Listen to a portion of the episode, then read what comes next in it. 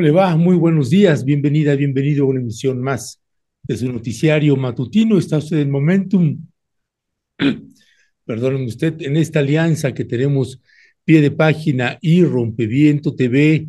Hoy el calendario nos está marcando el 21, 21 de eh, febrero del año 2023. Gracias por acompañarnos en esta emisión. Estamos transmitiendo desde el Foro 2 de Rompeviento TV aquí en la Ciudad de México y ya se encuentra también con nosotras y con nosotros Violeta Núñez. Violeta, muy buenos días. Ernesto, muy buenos días y muy buenos días a la querida audiencia. Gracias que nos están acompañando con muchos temas. Ernesto, lo de Emilio Lozoya, que ya lo estaremos discutiendo también en la, en la mesa y seguro el día lunes con los maxi abogados. Lo de Guerrero, Ernesto, que van 12 muertos confirmados, dice el presidente de la República. Lo de la entrevista, pues con el presidente y esta periodista Inafi Genova. Entonces estaremos discutiendo varios, varios temas sobre esto, sobre esto estos eh, rubros, Ernesto. Así es, así es. Vamos a tener hoy un programa también movidito. Este caso realmente que nos sigue sacudiendo. Guerrero, cómo duele, Violeta, cómo duele Guerrero ver estas imágenes que es muy difícil de, aceptar, de asimilar, eh, particularmente por esa pues esa pérdida del sentido de, la humanidad en la que pueden llegar pues algunas personas y que pues lo vimos en imágenes pues que ni siquiera podemos transmitirlas porque son extraordinariamente violentas, así que, eh, pero estaremos, estaremos también hablando sobre ese tema. Eh, por lo pronto, Violeta, pues tenemos una entrevista, una entrevista eh, con Francisco Hernández Juárez, que él es el secretario general del Sindicato de Telefonistas de México, de la República Mexicana, y eh, a, a, propósito, además, pues de dos temas que nos parecen importantes. Uno, pues esta revisión contractual del sindicato con Telmex, y la otra, pues es este detalle, Violeta, esta pues extraña conferencia de prensa que dio el empresario y dueño de Teléfonos de México, Carlos Slim, a propósito de varias declaraciones ahí un poco particulares. Así que invitamos, invitamos al secretario general para, de telefonistas para poder hablar, hablar de este tema que nos parece pues importante para el país. Así que ya se encuentra con nosotras y con nosotros haciendo sus ajustes técnicos, todavía un poquito ahí, colocando la cámara, eh, Francisco Hernández Juárez, el secretario general del Sindicato de Telefonistas de la República Mexicana. Francisco Hernández Juárez, muy buenos días, bienvenido. Bueno, anda, anda colocando su cámara. Aquí estamos la doctora Violeta Núñez y un servidor que tendremos ahorita la entrevista con con el líder eh, sindical y que pues es este tipo de declaraciones que hizo Carlos Slim eh, Violeta y que claro que llamaba muchísimo la atención. Telmex ya no es negocio, dice Carlos Slim, y ya, ya, ya logró acomodar su cámara y ya se encuentra aquí el secretario general Francisco Hernández Juárez, a quien le damos la más cordial bienvenida. Buenos días, secretario. Creo que no nos está escuchando, Ernesto, por lo que estoy viendo. Sí, está, está intentando ahí arreglar su cámara, sí, sí lo, ándale, sí lo sacamos a cuadro, pero sí, pues creo que vale la pena y qué mejor, Violeta, pues que las trabajadoras y los trabajadores de ese sindicato pues puedan dar su palabra y su versión de lo que está sucediendo ahí, ¿no? Sí, sí, Ernesto, pues también será muy importante primero pues hacerle estas preguntas, ¿no? De qué tanto es rentable o no. Telmex y esto que ha dicho Slim que será rentable hacia el año 2040, también eso qué significa. Y bueno, y qué papel jugó pues Teléfonos de México y los trabajadores en particular en la generación de riqueza de Slim frente a esto que él ha declarado que la desigualdad pues no, no importa, que lo que importa es distribuir el ingreso. Ernesto, pues muchas, muchas preguntas que podemos hacerle al líder del Sindicato de Teléfonos de México. Así es. Eh, Francisco Hernández Juárez, secretario general, ¿nos escucha? No, está teniendo problemas, algo está pasando con su. Sí, no, no logra. Hay que, hay que activar, eh, secretario, el, el botón de, del microfonito abajo a la izquierda. Hay un botón del, eh, del micrófono, hay que asegurarse de que esté este, activo. activo. Ya está ahí, ahora sí, ya, ya se está conectando. Sí. Está conectando. Sí, ya. Secretario, secretario general, buenos días, ¿nos escucha Francisco Hernández Juárez? No, no tiene audio, ¿va? Cristian, no sé si lo volvemos a sacar de cuadro y si pudieras ahí hacer las, eh, eh, hacer una conexión con él, a ver si podemos resolver ese problema técnico. Si no, a lo mejor por teléfono. Sí, si no, si no, ver la opción de hacerlo telefónicamente, Cristian, no sé qué, ahí, ahí tú nos avisas, por favor. Pero bueno, Sí. eh, mientras eh, se resuelve este problema técnico, pues también señalar, eh, Violeta, que sí, eh, realmente es alarmante. Ya hemos tenido varias entrevistas, de hecho, el día de ayer, no sé si tienes por ahí el, el cartel, Leonardo, de Abel Barrera, de este artículo que publicamos el día de ayer en Rompeviento TV, porque eh, pues es un artículo que pues retrata mucho estas realidades que están viviendo eh, los pueblos y las comunidades indígenas y no indígenas también en el estado de Guerrero, donde pues Abel Barrera en entrevistas que se tienen con sacerdotes, Violeta, pues que dicen, pues nosotros frente a esta situación, pues eh, hay una, hay una narración donde un sacerdote eh, pues tiene que dialogar con el líder de un grupo eh, delictivo que están operando en esa región y con el otro líder para ver si pueden tener un diálogo y parar las confrontaciones en el que está llevando, se están llevando la vida de muchas personas inocentes, ese cuidar la vida, un artículo, créame, bellísimo y crudo, pero que retrata, eh, Violeta, me parece, pues esto que sucedió, esto que sucedió, esta masacre que vimos eh, en las redes sociales, en estas imágenes, pues difíciles de aceptar, Violeta. Sí, imágenes durísimas, Ernesto, que pues prácticamente pues no, no se pueden pasar porque son muy, muy crudas y bueno, pues tenemos que esperar a más información. Esta información que ha dado esta mañana, decimos, o habíamos leído que eran 17 muertos y el presidente está comentando pues que se han confirmado 12 12 fallecidos y que este día van a dar más información, pero es durísimo, Ernesto, lo que se está viviendo, es un tema pendiente, no resuelto y que la estrategia de seguridad pues también debe ser revisada en estos espacios, Ernesto, donde se está viviendo esta situación cruda y dura de violencia.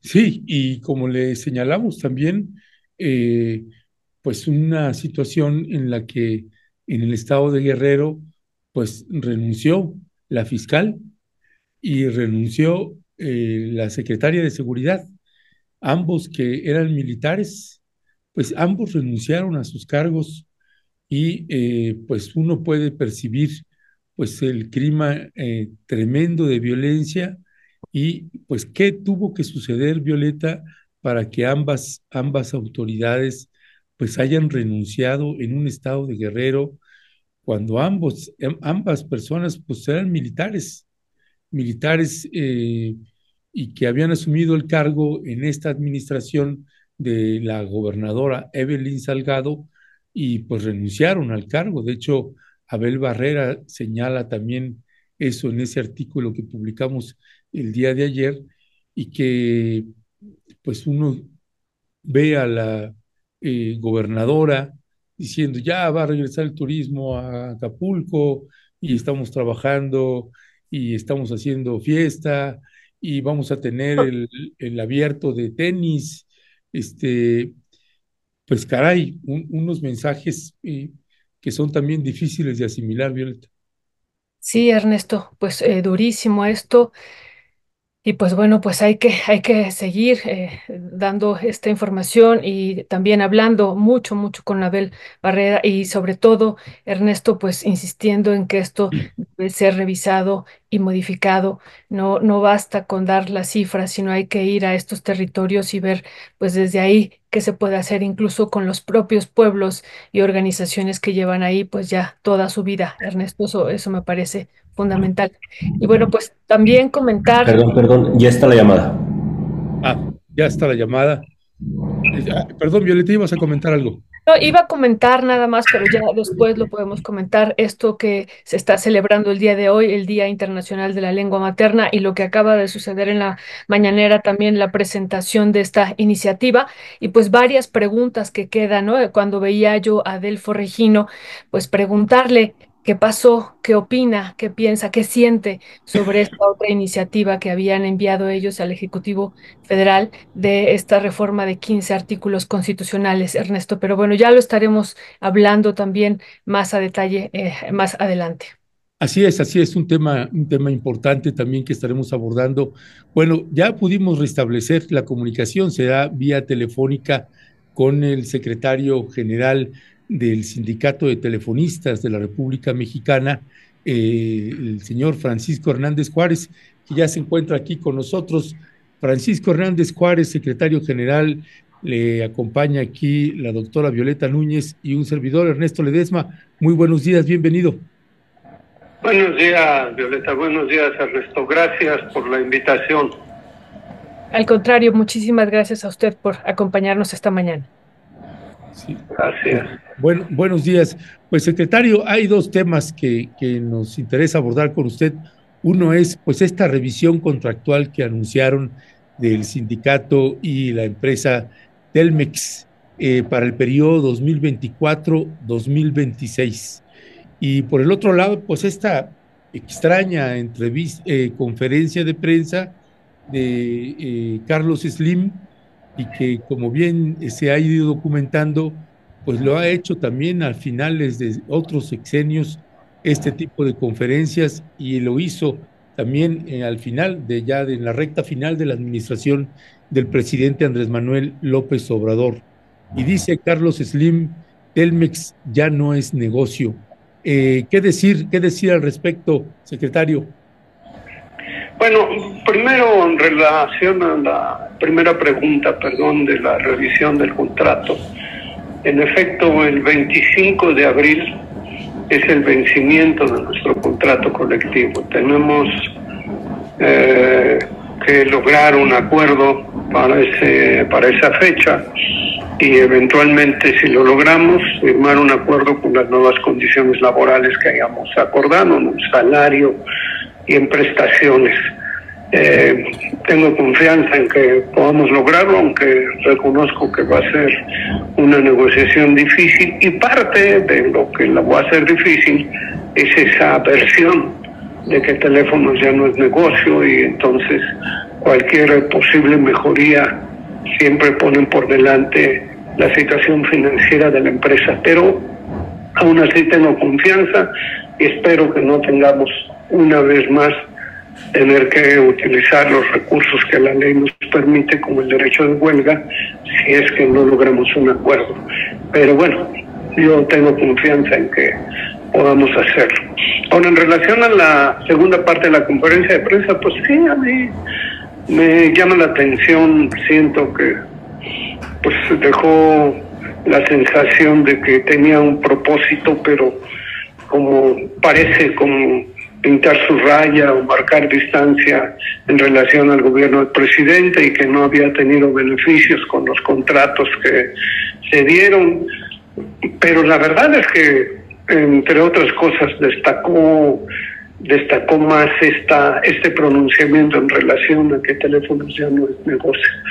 Y bueno, tengo que reconocer que las finanzas de la empresa no están en su mejor momento, pero decir decirlo así, que ya no es negocio, y, dejar en el aire más bien la sensación de que son las eh, prestaciones, el contrato colectivo y la nómina y los jubilados la razón más importante, me parece que está francamente fuera de lugar.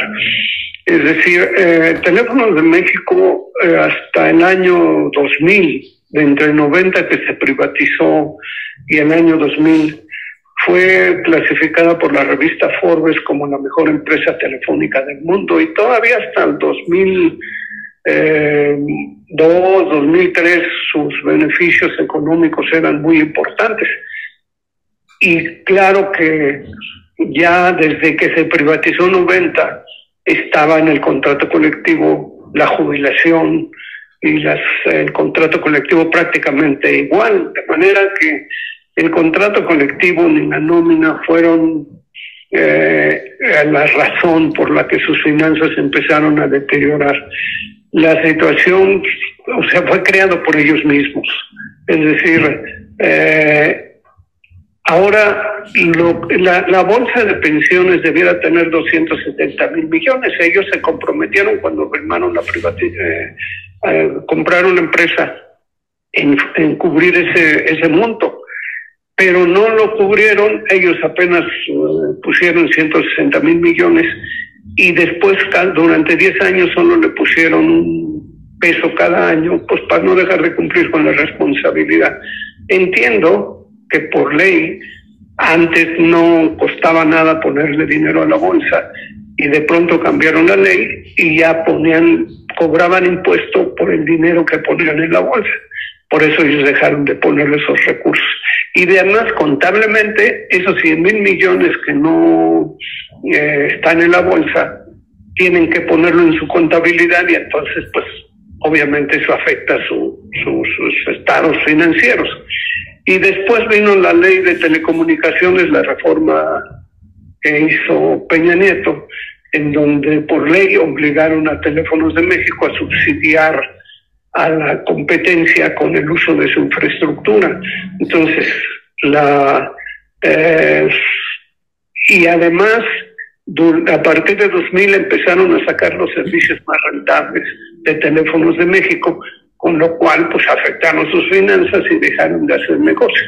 Dejaron de, tenerla como el negocio más importante que transfirieron hacia Telcel, hacia el corporativo de Telcel. Entonces, pues obviamente eh, la razón más importante es porque querían que el corporativo de Telcel fuera la joya de la corona y teléfonos dedicarlo exclusivamente a ser el transportador de los servicios que la empresa proporciona, pero ya no el que directamente opere esos servicios y reciba los ingresos por esos servicios.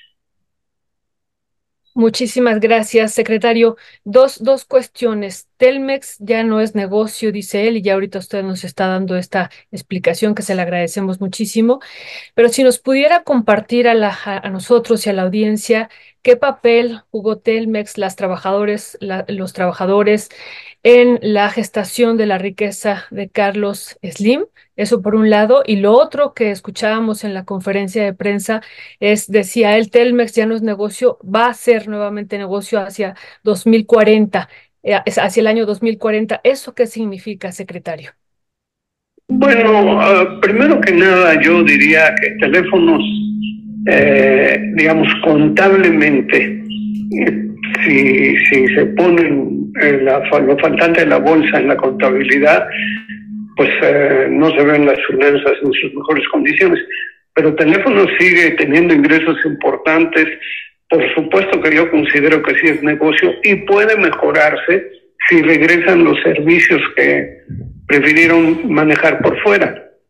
Y yo creo que son decisiones administrativas, obviamente económicas, porque ellos no quieren pues eh, ajustarse a lo que la ley establece en la reforma de telecomunicaciones y dos porque también les preocupa eh, pues eh, darle utilidades a los trabajadores que esa fue una de las razones por las que decidieron hacer toda esta operación financiera. Y bueno yo no tengo duda de que la privatización de teléfonos de México fue la plataforma. Ya eh, Carlos Slim era un hombre de negocios exitoso, pero sin duda la privatización de teléfonos de México fue la plataforma que le permitió dar el salto para convertirse en uno de los millonarios más importantes en el mundo. Tan es así que financió mucho el desarrollo de Telcel y la compra de empresas telefónicas en América. Sin duda, Teléfonos fue la plataforma y pues de alguna manera se mm, sacó los beneficios que habían tenido con teléfonos y se fueron a otra parte. Yo creo que, que no se merece Teléfonos de México eh, pues esa respuesta con todo respeto como si fuera desechable, una empresa desechable. Y Teléfonos de México tiene la infraestructura de telecomunicaciones más importante del país, tiene cerca de medio millón de kilómetros de fibra óptica y no hay empresa de comunicaciones que pueda funcionar si no es usando la infraestructura de Teléfonos de México. pues así, así o más claro esta, este, esta parte de la fortaleza también que sigue teniendo la empresa eh, Teléfonos de México. Para cerrar, porque ya se nos acabó el tiempo y tenemos ya los otros invitados en espera, eh, secretario, la parte del contrato colectivo, esa es la parte que en estas negociaciones es la parte que se intenta golpear más. Yo creo que sin demérito de obtener eh, beneficio como un aumento de, porcentaje en el salario, ver qué otras prestaciones mejoramos. Nos interesa ver cómo precisamente a través de la negociación del contrato podemos reimpulsar el desarrollo de la empresa, porque es una empresa que realmente tiene mucho potencial, tiene la tecnología para dar todos los servicios de telecomunicaciones, pero entre que los dueños no lo dejan y el gobierno no lo deja, pues están limitando la, la potencialidad de teléfonos. Pero yo tengo confianza que con la revisión del contrato vamos a impulsar ese desarrollo de la empresa. Gracias. Sé que se nos acabó el tiempo, pero quisiera hacerle una última pregunta breve. El, el, día que dio la conferencia, Carlos Slim, él señaló que la desigualdad no era importante, sino lo importante era distribuir los ingresos. ¿Qué tanto Carlos Slim ha distribuido los ingresos, sus utilidades entre las y los trabajadores, secretario?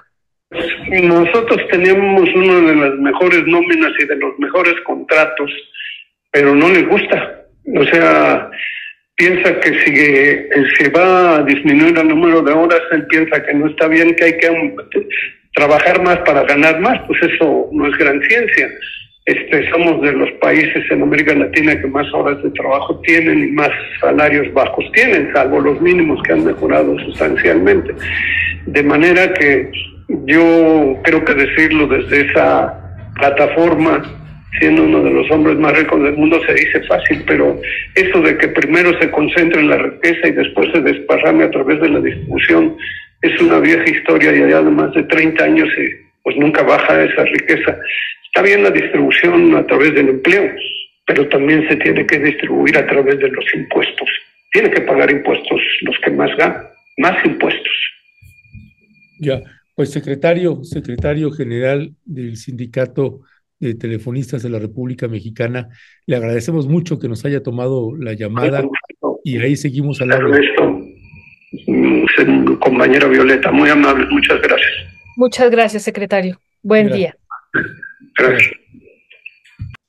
Pues una gran pregunta, una muy buena pregunta de cierre, Violeta. Eh, así que bueno, pues el secretario general, y lo han dicho en otros momentos, Dice, pues a lo largo de tantos años, pues hemos logrado eh, tener un, buen contrato en Teléfonos de México, pero pues parte de los pleitos y, que han estado teniendo es que pues ya ningún otro trabajador que entra, que ha entrado en los últimos años, pues se le permite estar en este contrato colectivo y ha sido un pleito, por ejemplo, pues todos los, los, eh, los de nuevo ingreso, pues tampoco entrarían en el sistema de pensiones y jubilaciones si no es otro tipo de contrato. Y nada más señalar, eh, por ejemplo, usted cuando hace, solicita, eh, para que también se dé una idea de lo que pasa ahí internamente, y lo digo porque hace poco hicimos un, ajuste así con algún familiar, es que se dio de baja una empresa con la que estaba, una empresa privada que tenía contratado su servicio telefónico y de internet y se cambió a teléfonos de México. Lo mismo hicimos acá, también eh, cuando contratamos hace unos meses el servicio de teléfonos de México. Y resulta que quien viene a instalarnos es una empresa privada, no es el sindicato.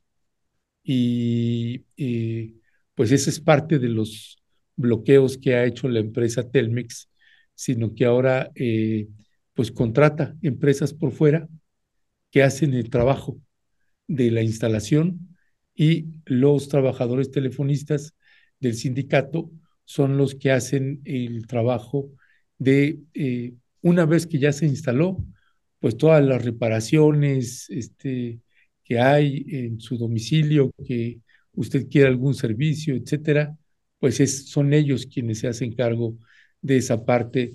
Pues es eh, todo un mundo ahí adentro, Violeta. Sí, todo, todo un mundo, Ernesto, y esto último que comenta el, el, secretario, pues es importante. Tendría que pagar más impuestos quien más ingresos tiene y el que tendría que pagar en el contexto de una reforma fiscal en este país más sería Carlos Slim. Eso sería algo importante a partir de las declaraciones del secretario. Así es, así es, Violeta. Pues si te parece, vamos que andamos bien retrasados ya con la mesa, con los queridos periodistas eh, Alejandro Almazán, Manuel Hernández Borboya y Temoris Greco, que se van, bueno, Temoris iba a intentar incorporarse, que anda ahí con asuntos familiares, anda atendiendo asuntos familiares, así que se va, va a intentar incorporar en un momento más. Por lo pronto ya se encuentra por aquí Manuel Hernández Borboya. Manuel, muy buenos días. Hola, hola, ¿qué tal? Eh, Ernesto Violeta, ¿cómo están? Buen día. Buenos días, Manuel. Gracias. Aquí, aquí ya esperándolos. perdón, perdón que entramos tarde, mi querido Manuel. Manuel, eh, pues entrando, entrando en materia, eh, pues hay todo un festival, un festival de candidaturas impresentables y pues volteas a un partido, volteas al otro y volteas al otro y eh, parece que hay un torneo, una competencia a ver quién pone el candidato más malo y, bueno, pues qué decir al respecto, porque quien llamó ahorita la atención muchísimo es Movimiento Ciudadano. Qué barbaridad. Hasta, hasta Gibran Ramírez lo vimos ahí, mi querido y Sandra Cuevas, el regreso de Alejandra Barrales. Ay, nanita, como dice el presidente Andrés Manuel López Obrador. Buenos días también, Alejandro, que andas por ahí. Hola, hola, hola, ¿qué tal? ¿Cómo están? Buenos días, Ale. Buenos días, Violeta, ¿qué tal? Pues, ¿qué decir, Manuel? Este, pues bueno, los, los de la política fosfo fosfo, este, pues ya andan reclutando ahí gente para que se ponga los tenis, literalmente. Este, y pues puro cascajo, ¿no? O sea, este, de sus nuevos, este, inclusiones, pues no se hace uno, hasta Patricia Mercado ya se deslindó de, de varias atrocidades que han pasado ahí en, en, Movimiento Ciudadano precisamente por lo mismo. Y de las listas de plurinominales, pues bueno, es, es ahí como un, este, un bestiario de, de lo infame. Este, ahí en, el PRI, por ejemplo, están nominando a Malio Fabio Beltrones para el Senado y a su hija para la Cámara de Diputados, entre otros personajes. Este, el PAN está refrendando la, la candidatura plurinominal de Lili Telles. Eh, el caso del Partido Verde que va a nominar a, un hijo de, Luis Miranda, quien fuera el, operador estrella de eh, Enrique Peña Nieto, eh, el, oscuro operador, este, que tiene ahí como un aire García Lunesco, Luis Miranda, y pues ya el hijo también ya va a estar ahí en las, plurinominales, ahora resulta que ya también es de la, de la cuarta transformación, cosas que pasan en la política mexicana. Este, y pues así, o sea, que yo, yo por eso soy de la idea de que en esta reforma política, pues adiós plurinominales, ¿no? Porque realmente para lo que se supone que se diseñaron los plurinominales en la reforma del 77, pues ya no sirve. O sea, esto de darle representatividad a los a, lo, a las minorías, pues se ha convertido en todo lo contrario. Este, se, utilizan hoy las, las candidaturas plurinominales para darles asientos a, a, a, pues a lo más impresentable de la clase política. Entonces realmente pues ya, ya no tiene ningún propósito este asunto. Fíjense, por ejemplo, el Partido de Acción Nacional, el PAN, este, tienen sus candidatos plurinominales a Jorge Romero, vinculado este, co- con, con el, el cártel inmobiliario y con haberse, haber sido señalado de robarse dinero para la reconstrucción del sismo, este, para refrendar ahí en la Cámara de Diputados. Kenia López Rabadán, que piensa saltar del Senado a la Cámara de Diputados. Francisco García Cabeza de Vaca, pues yo no sé si va a legislar desde, desde Estados Unidos o qué va a hacer. Josefina Vázquez Mota, que todavía debe ex- explicaciones por el billón de pesos que le dio este Enrique Peña Nieto a una de sus organizaciones eh, de migrantes. Y para el Senado, pues va Marco Cortés, Ricardo Anaya, Enrique Vargas, Lili Telles, Miguel Ángel Yunes, este, no, no, no, puro impresentable. Francisco Ramírez Acuña, este, eh, Francisco Ramírez Acuña regresa. pues ahí está en, en, en, la lista según algunas versiones, ¿no? Este, en el PRI está Aurelio Nuño, este, también un- uno de los cachorros predilectos del, del virreinato peñanietista, este, para la Cámara de Diputados, Rubén Moreira, Silvana Beltrones, este, Miguel Alonso Reyes, el exgobernador, este, li- lista de candidatos plurinominales al Senado, este, Mario Fabio Beltrones, Alito Moreno, este, Carolina Villano, Ana Herrera, es decir, pues puro impresentable. Creo que no se hace uno. En el PRD, pues ni siquiera me voy a meter mucho en eso porque no creo ni que vayan a mantener el registro, salvo por ahí uno que otro, pero eh, Jesús Zambrano eh, ya, alzó la mano para tener su, su asiento pluri en, en, en, el Senado, y de ahí fuera, pues un puro bajo perfil. Y en Morena, pues está Omar García Harfuch, y los que no salieron nominados de, de, de parte de, de las candidaturas a las gubernaturas. Entonces, realmente, pues, ¿tiene sentido seguir manteniendo los plurinominales? Yo creo que no, yo creo que sí, bye, borrón y cuenta nueva a lo que, a, este, a lo que sigue, y que por lo menos es esta gente, o sea, nos vamos a tener que chutar otra vez a, a, a Lili Telles ahí diciendo tonterías.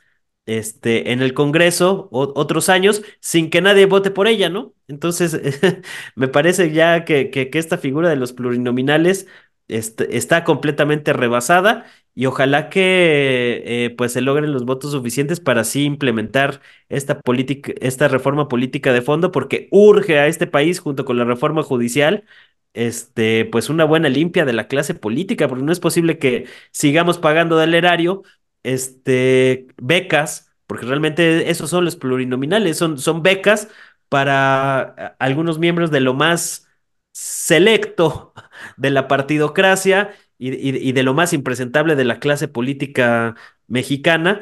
Y pues ya esa, esa figura de los plurinominales ha perdido completamente el propósito para el cual fue diseñada y ojalá que, que, que- se retire pronto esa figura que, que está haciendo tanto daño al país. Y yo creo que también habría que replantear eso de las, de la reelección en, en, en el Congreso, porque se decía que, que si un legislador hacía un buen trabajo, pues había que mantenerlo y esta situación, pero realmente uno, pues es, eh, casi nadie le da seguimiento al, al- trabajo que hacen los legisladores, esa es la verdad. Y número dos, pues se convierten en mecanismos ahí para mantener a puro impresentable. Otro que está también ahí, figura en las listas, es este Germán Martínez, este, que regresa al, al PAN de sus amores, este, y está ahí para, para la lista de plurinominales a la Cámara de Diputados.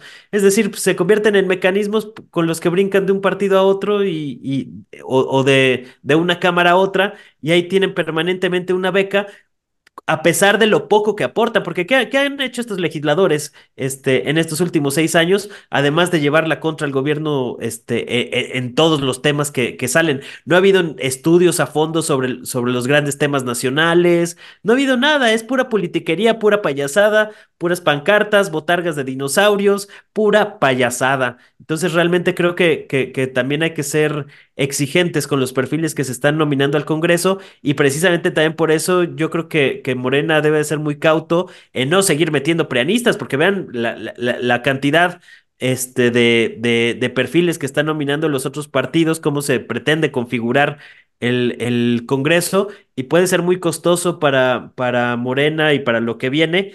Este, pues que tengan ahí infiltrados de la derecha en, en- entre sus filas, porque a las primeras de cambio van a voltear bandera, ¿eh? Eso ya está más que cantado, e, e incluso, pues sí, ya lo estamos viendo con las, con las tribus internas que, que, tiene Morena, en el caso de los ebraristas, de los monrealistas y compañía, este, pues se ve un poco complicado el, el- escenario en, eh, en el Congreso. Mucho va a depender, pues, de, de cuánto va a ser la oleada de votos este, a favor de uno y otro bando. Entonces, yo no he visto muchas encuestas todavía de, este, de, cómo se perfilan para el Congreso. Si más o menos se sigue la tendencia de, de, de las presidenciales, es posible que Morena y sus aliados alcancen las dos terceras partes para impulsar reformas constitucionales. Pero si no se logra, pues vamos a estar otra vez en el atorón, ahí este, en, la payasada, en la pancarta, otros, por lo menos otros tres años. Entonces, sí, sí creo que es un tema que, que nos debe de, de- tener con el pendiente, más allá de las candidaturas presidenciales, que yo creo que pues ya este arroz ya está, ya se coció, pues ya están construyendo desde, desde la candidatura de, de Xóchitl Gálvez, pues el discurso de que se deben de anular las elecciones. Todavía ni empiezan las campañas y ya están diciendo que se deben de anular las elecciones porque hay mano del crimen organizado. No hay una sola prueba, desde luego, más que este humo, retórica, balbuceo barato.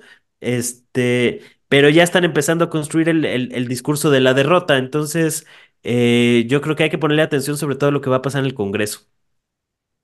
Muchas gracias, Manuel. Pues sí, ponerle atención a lo que va a pasar en el Congreso. Alejandro, varias eh, preguntas que, que se tejen. ¿Cuál es tu análisis sobre este festival de estos impresentables, de estos candidatos impresentables, los que están, pero los que no están, Alejandro? ¿Quiénes deberían de haber estado desde tu perspectiva? Pues hay varios que hemos estado eh, nombrando, pero ¿cuál sería? ¿Y qué va a pasar ya en particular con el partido Morena y con este plan C al que está llamando con este tipo de candidatos. Alejandro, ¿cuál es tu valoración sobre esto? Pues mira, eh, yo creo que, o sea, me- a ver, te voy a tratar de responder con, con todo lo que intentaré decir eh, rápidamente. Mira, sí, como bien dices, ¿no? O sea, siempre como que estas listas de diputados y de senadores, sobre todo eh, cuando eh, se, anuncian, ¿no? Las candidaturas plu- plurinominales, pues no, siempre sí, en efecto, tú dices un festival, para mí, claro, es un espectáculo, ¿no? Por todos los impresentables que así con la frente en alto y orgullosos desfilan por ella, ¿no? O sea, yo creo que, pero esta vez estoy más sorprendido, eh, no porque la regla pareciera ser que, hay que ser un impresentable para estar en esas listas. Yo más bien al ver las listas, lo que veo es la degradación de los partidos, ¿no? La degradación de las ideologías, ¿no? O sea, empiezo a ver y digo, hay juniors, o sea, hay hijos de, hay juniors, hay delincuentes, hay chapulines y hay pago de cuotas, ¿no? O sea, sí, si bien es cierto, Morena se adelantó, digamos, a abrir la narrativa de, ah, mira, estas son nuestras candidaturas, yo creo que al final su, narrativa en donde quería que solamente se hablara de sus candidaturas, eh, no ha podido ser, pues porque todos los partidos, o sea, incluyendo a Morena, pues fueron a la basura y a sacar todo lo que, pues, lo que podían, ¿no? O sea, yo creo que como bien dice Manuel, esta es una razón eh, más para, para eliminar las plurinominales, ¿no? Como lo propone el presidente López Obrador, ¿no? Aunque, pues Morena se muerda la cola, ¿no? Porque, pues hoy Morena, pues también de alguna manera y sus aliados le están dando cabida a ciertos personajes, ¿no? Tú, tú, tú me preguntas, bueno, ¿quiénes no están? Pues no están las bases, no está el pueblo de ninguno de los partidos, ¿eh? O sea, digo, tampoco, o sea, digo, sí hay que criticar a Morena, por supuesto, pero de ninguno de los partidos hay una base, ¿no?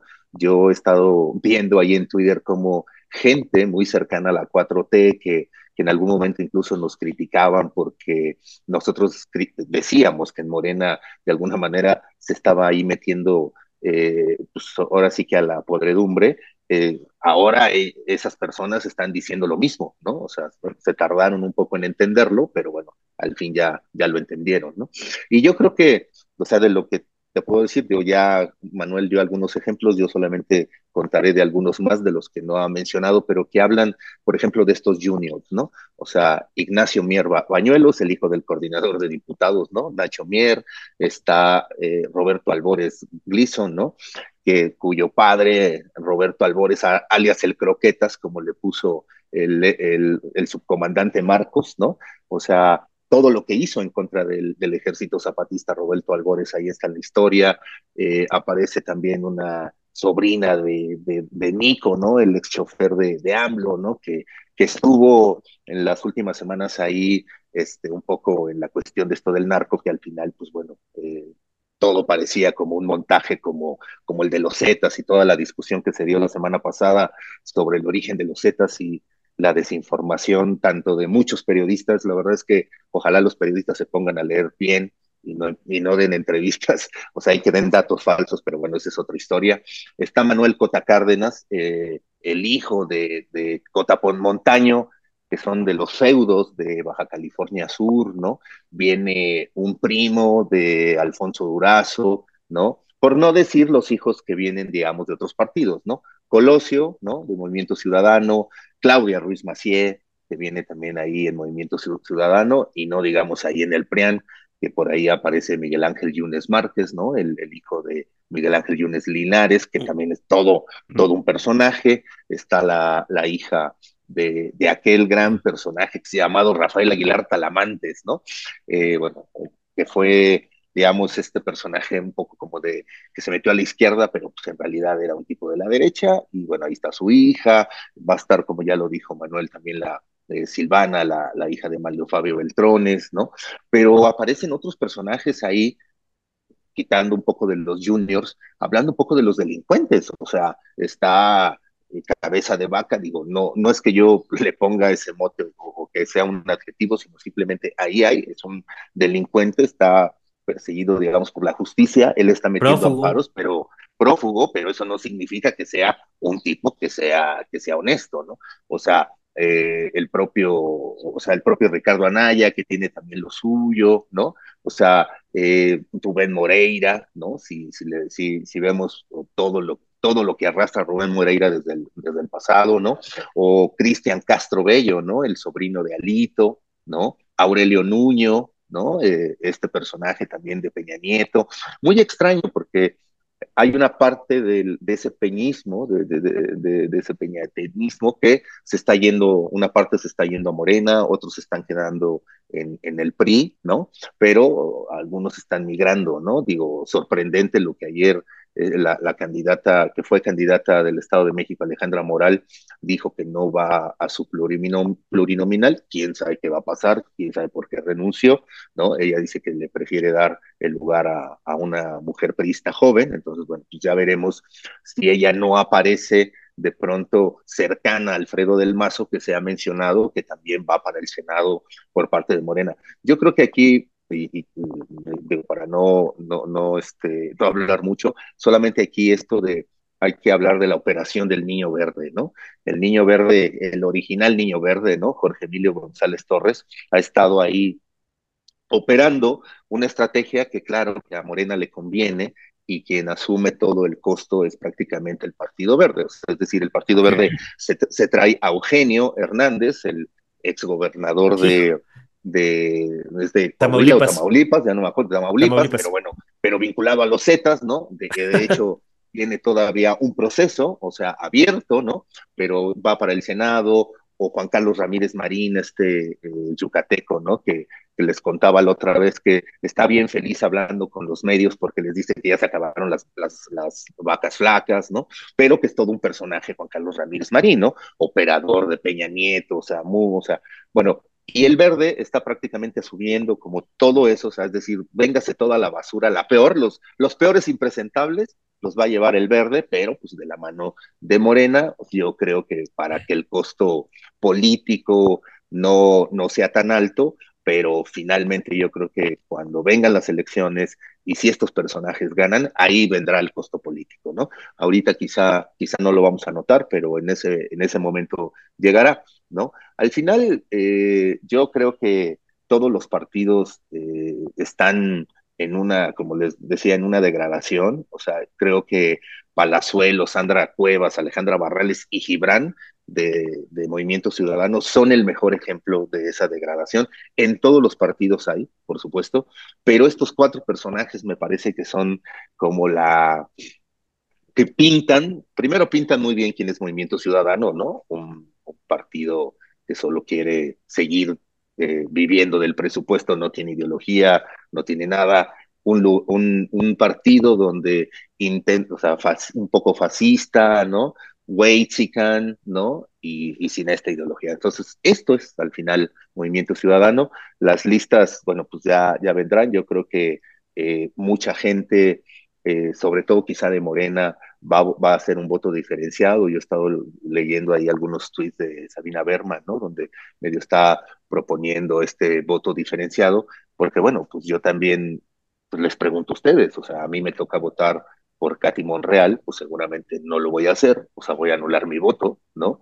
Porque sí pienso que, bueno, si también los partidos políticos nos están dejando a nosotros los ciudadanos la responsabilidad de sus malos actos, bueno, pues hay que devolvérselas de alguna manera para complicarles a ellos sus planes, porque, o sea, nos están tratando de meter en unos planes que, que francamente, o sea, nos hacen perder por lo menos a alguien nosotros, ¿no? O sea, bueno, que estamos un poco más comprometidos con la izquierda, pues nos hacen de pronto perder la ideología de la izquierda. Yo he estado escuchando a gente de la 4T dando sus argumentos, diciendo que no, que, que hay que ir, este, entiendo un poco el razonamiento en el sentido de que sí, que estamos ante, o sea, queremos la eliminación del viejo régimen, por supuesto, pero en esta eliminación del viejo régimen creo que se están cometiendo también muchos excesos, ¿no? Que a la a la larga, cuando el péndulo cambie de nuevo, ¿no? De lugar, entonces todo, todo lo que se hizo, todo mal, todo lo mal que se hizo, nos los van a regresar a lo triple, ¿no? Entonces, por eso yo creo que también digo, está bien, ¿no? O sea, si entiendes que hay algunos perfiles que te van a dar votos como Harfuch, ¿no? Que obviamente para alguien de izquierda ese personaje no debería de votar nadie por Harfuch, pero bueno, eh, se entiende, digamos, en el, en, dentro del plan C, pero yo creo que, que, todo eso que se ha estado rompiendo, que se ha estado rebasando, ¿no? Pues está llevando a una degradación mucho más, mucho más rápida. Yo veo que a la gente de la 4T solamente dice que la oposición está en la autodegradación. Yo creo que le hace falta ver muy bien a la, a la 4T, a Morena, ver muy bien, ¿no? En, este, no, no, no voltear solo a la paja del ojo ajeno, sino también la suya y hacer una autocrítica de todo lo que ellos también están metiendo, ¿no? Eh, pero bueno, esto ya medio lo hemos hablado y ya por aquí por aquí termino. Solo reitero, hacen falta las bases en todos los partidos. No están esos personajes, no están tampoco esos grandes políticos que sí pudieran dar un gran debate, que tienen menos cola. O sea, a mí me hubiera gustado ver a Gatel, por ejemplo, en un partido. Eh, hay personajes en la en la oposición que también podrían ser interesantes. Ahorita no se me ocurre ninguno, pero debe haber, por supuesto, ¿no? no por ahí debe de haber alguno. No, no, digo, por supuesto que debe haber uno que no está tan corrompido. O sea, yo creo que esos personajes faltaron, ¿no? Faltan en las listas, ¿no? No sé, digo, todavía falta las del Senado bien, bien de, de Morena, todavía no, no las sabemos muy bien, por ahí pueden venir algunas sorpresas, pero... Muchos se supone que van a venir por insaculación.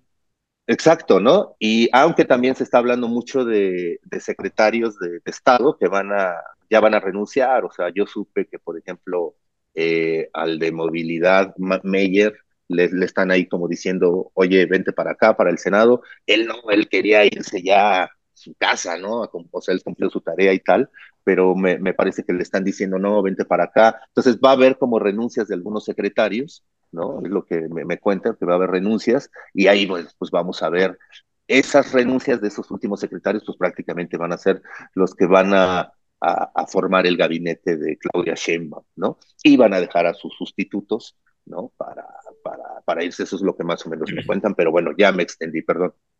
No, gracias, gracias Alejandro. Eh, además, porque pues ambos, tú, tú y Manuel, pues están incorporando pues toda una escalada de nombres ahí, eh, de muchos innombrables que eh, a propósito de eso, yo haría nada más dos, dos eh, te haría dos preguntas y haría un comentario.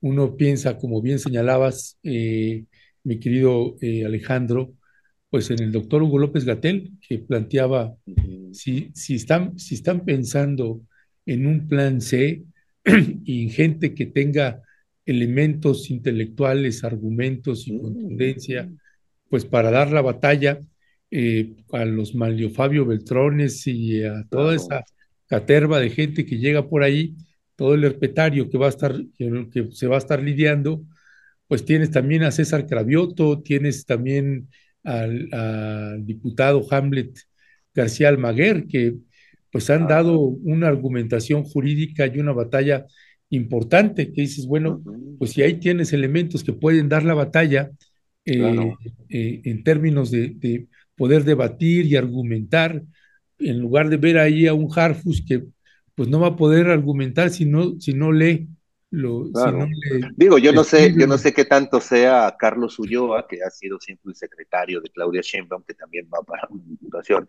O sea, yo no sé qué tan buen parlamentario sea, ¿no? O sea, yo creo que también hay que buscar estos perfiles de buenos parlamentarios. O sea, sin duda Gerardo Fernández Noroña, o sea, debería de ser considerado para ser ese parlamentario que siempre ande circulando entre la Cámara de Pues, Diputados o el senador, o pues para el senadores, Senado, a ver si ya se le hace, porque lleva toda la vida en Cámara de Claro, Diputados. porque finalmente es esos, de esos parlamentarios que necesitas, porque bien lo dice eh, Ledesma, o sea, viene Malio Fabio Beltrones, viene, o sea, viene el reacomodo de esta política, digamos, de ese viejo régimen que cree, que piensa que ya sin, sin el presidente, pues para ellos va a ser mucho más fácil, ¿no? Eh, pegarle al gobierno, ¿no? Entonces, pues claro que necesitas desde el Congreso a esos grandes mariscales, ¿no? A esos que sí tienen oficio político, porque Beltrones, con todo, don Beltrone, con todo lo mafioso que es, pues tiene ese oficio político, ¿no? Por algo en el sexenio de Calderón terminó siendo el vicepresidente, ¿no? Desde la Cámara de Senadores, ¿no? Pues Entonces estos, hay que tener, sí, perdón, sí, hay que tener cuidado con todos estos personajes, ¿no? sí, sí, porque es, es- son viejos lobos de mar, ahí Manifabio Beltrones, además con una mafia tremenda que tiene ahí un poder importante, pues a ver qué van a, qué va a hacer este, pues este, este senador eh, y senadora de Yucatán, que estaban en el PRI y ahora Claro. van a ser los senadores de Morena, pues a la hora que estén ahí con Manlio Fabio Beltrones, pues que no le extrañe a Morena el chapulineo y que regresen varios nuevamente al PRI. Ya veremos. ¿A Ebrard le irán a dar entrada en el Congreso? ¿Cómo? ¿A Ebrard? Yo- podría ser. Podría Podría- ser, yo creo que podría ser, ¿no? Sí, sí, sí. Pero fíjate, esto que dice Ledesma es, es clave. Mira, eh, o sea, de, que Carlos Marín, de, de Ramírez Marín eh, o Eugenio Hernández no van a tener relación con, con Beltrones. Mira, yo me acuerdo en cuando los chuchos todavía estaban en el PRD, todavía por el 2006, 2007, y, y bueno, pues eran de izquierda, ¿no? Y, y se relacionaban súper con Beltrones, o sea, Beltrones tiene tentáculos por todos lados, por eso son de estos personajes que hay que ponerles un alto, hay que delimitarlos, ojalá la bancada del PRI sea minúscula, ¿no? Para no darle todo ese poder, aunque Beltrones sabrá meterse en el PRI, en el, con el PAN, y, y podrán hacer a lo mejor ahí una bancada que puede de pronto complicar muchos de los planes que trae Morena. Y todavía está el tema de las cuentas en Andorra, que, que no se avanzó Con un ápice hija, claro. en la Fiscalía General de la República y está metido Beltrones y su hija, que los dos van al- a- en las plurinominales del Congreso. O sea, es, es una situación aberrante. Ya, pues Sí. bueno, Ya, ya me perdí. ¿Quién sigue ahora? sí, yo no, no he podido hacer la pregunta. Ah, no. Este, no, Al- Alejandro ha estado ahí muy este, eh, participando mucho, pero además colocando varios elementos que hay varias cosas que yo no sabía y que me parece importante. Pues este es otro viejo lobo de mar que tenemos aquí con nuestro querido Alejandro Almazán. Eh, No, mi pregunta sería, eh, Manuel Las Borbolla, el regreso de todos esta, eh, de la, esta vieja escuela, estos viejos lobos de mar, ¿a qué crees que obedece? ¿hay, ¿hay alguna estrategia en, que explique pues por qué están regresando? ¿Hay un plan eh, eh, que está, se está orquestando en la oposición para meter un dique por demás importante a lo que pretende hacer eh, Claudia Sheinbaum en la siguiente administración o en el último mes del presidente Andrés Manuel López Obrador? ¿A qué crees que obedece este regreso de los jurásicos?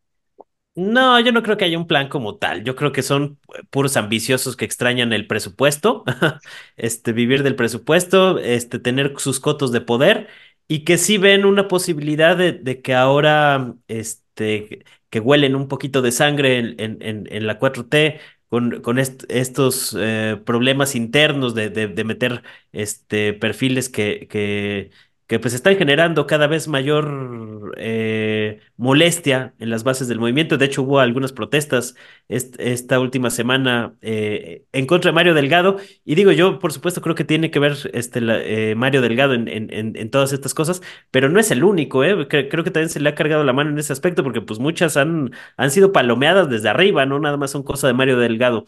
Pero el caso es que yo creo que, están viendo la oportunidad pues de poder eh, hacer algo en, en- dentro de su proyecto golpista, porque ese realmente es el proyecto de la derecha. El proyecto de la derecha es entregarle todo a Estados Unidos, como ya lo estamos viendo con su candidata, este, y, y si pueden obtener apoyos desde fuera, vía el capital financiero, vía este, los gobiernos injerencistas extranjeros, para poder asestar un golpe, lo van a hacer. E- ese es el riesgo que, que, existe desde el Congreso y por eso hay que acotarlos. Yo soy de la idea de que, eh, a diferencia de lo que comenta Alejandro, esto del voto diferenciado yo creo que sí no, no debe de prevalecer en el Congreso porque hay un riesgo grande de, de estas cosas, con todo y que las facciones morenistas y que los perfiles preanistas y los Omar Harfush en, en las listas del Congreso, pero sí se tiene que hacer un bloque ahí para, para contener a estas pirañas porque de lo contrario se puede complicar mucho y creo que también es eh, va buena parte de, de la gobernabilidad que pueda obtener Claudia Sheinbaum el próximo sexenio.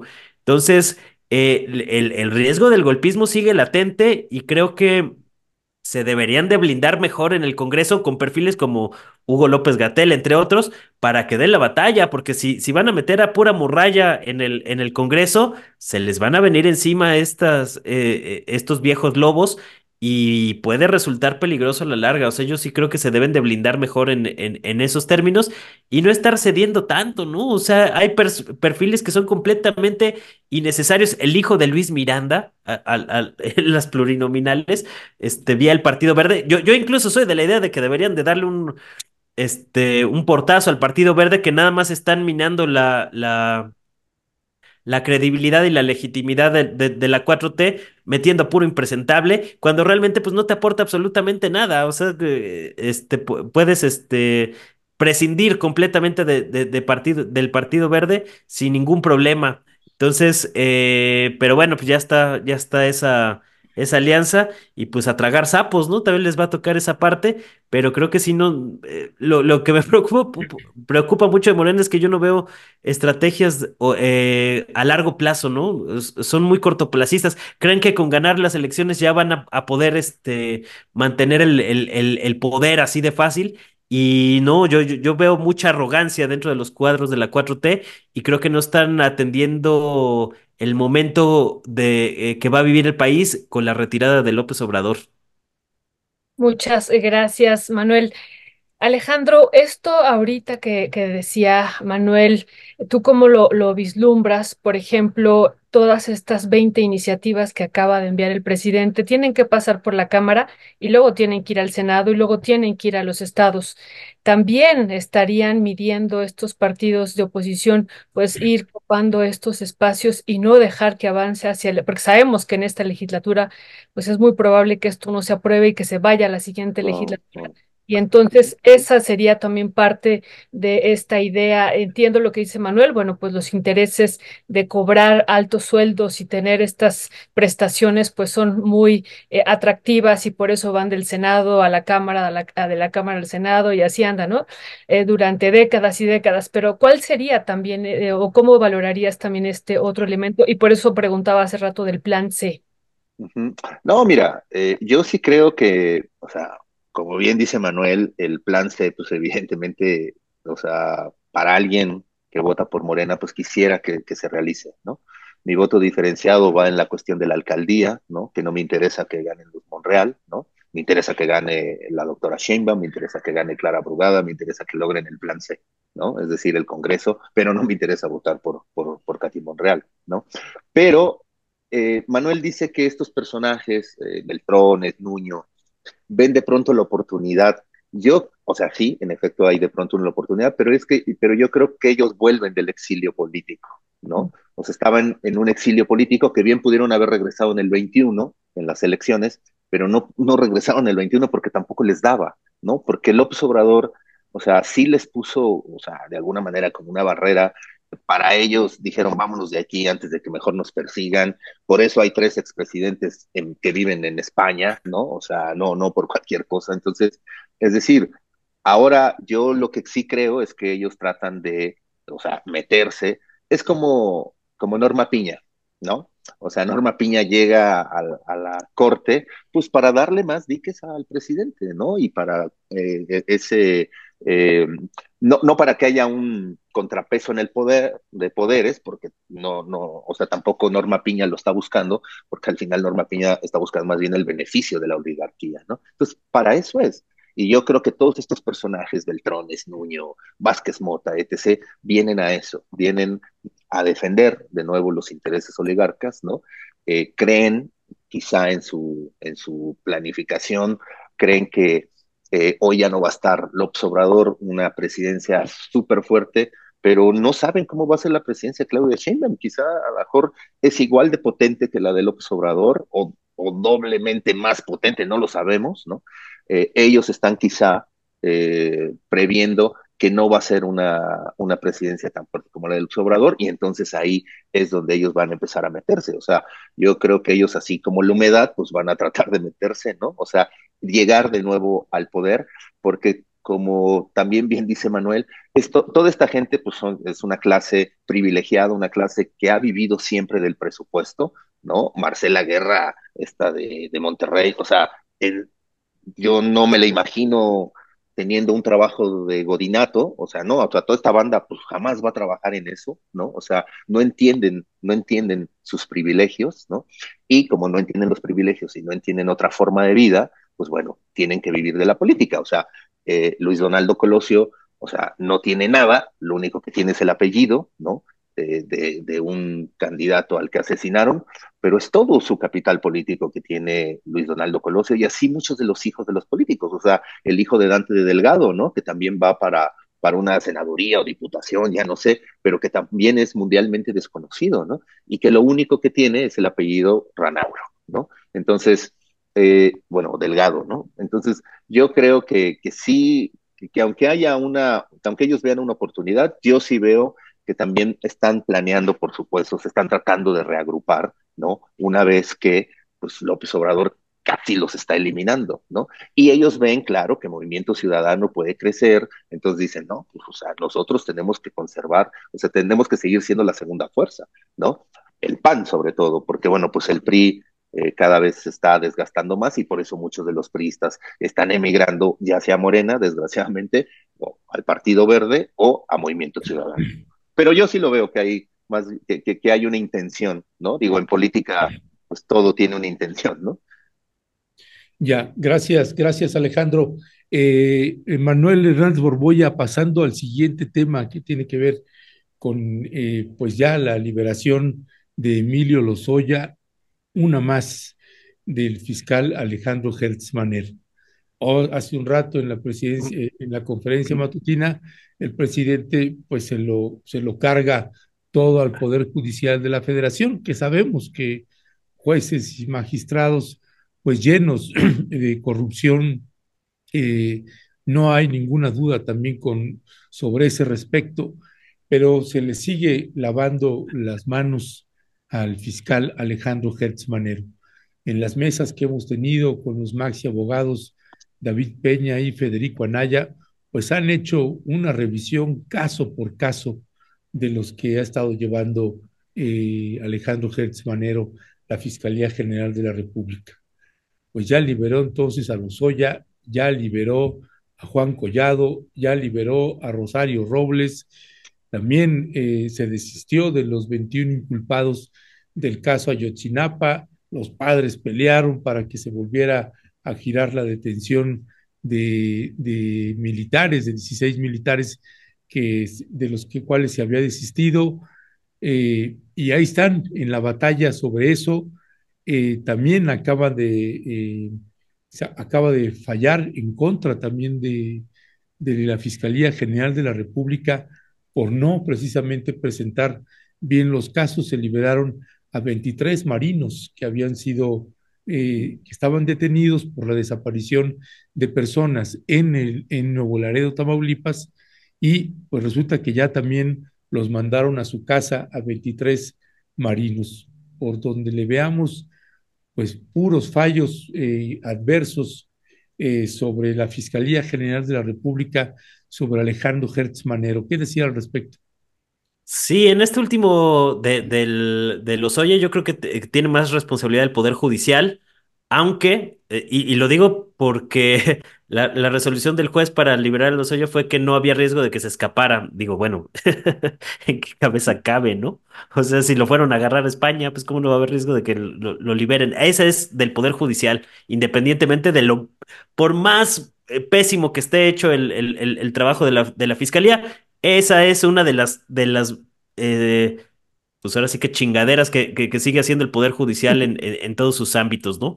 Eh, y, pero bueno, lo de Hertz pues es, es también paradigmático, o sea, es un desastre, no, no hay Fiscalía General de la República, no existe, es, es hay un ente eh, omiso, este, eh, que ni siquiera, o sea, si, si, te van a tirar los casos, pues tendría que salir el fiscal a dar la batalla política, que se quite la pijama Hertz y deje de, de, este, operar sus, sus pleitos personales este, para que se pongan las pilas y por lo menos un caso este, pueda sostener la, la, Fiscalía General de la República. Y si, y si te van a estar haciendo guerra desde el Poder Judicial, pues dar la guerra política, pues no nada más es este.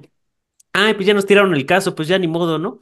Eh, y, ahí viene otro que se les va a caer también, ¿eh? que es eh, Jesús Murillo Caram, después de, de, de, de, cómo se dieron esta detención fast track sin que hubiera elementos sólidos, en cualquier momento se les cae también. Entonces, sí es preocupante que esta lucha anticorrupción de la que eh, eh, habló mucho tiempo López Obrador y que fue la principal bandera de, del de López Obradorismo, pues hizo agua. O sea, de la lucha contra corrupción, pues es, eh, sí, sí, a lo mejor a nivel estructural se han combatido algunos, algunos temas, ¿no? Este, algunos cárteles grandes, el cártel de los medicamentos y eso, y eso entre comillas, porque también la, las mafias de los medios de comunicación están completamente intactas. Este, ahora en la entrevista que quizás este, vayamos a comentar más adelante, López Obrador presumía que este, los banqueros han ganado más que nunca durante su sexenio.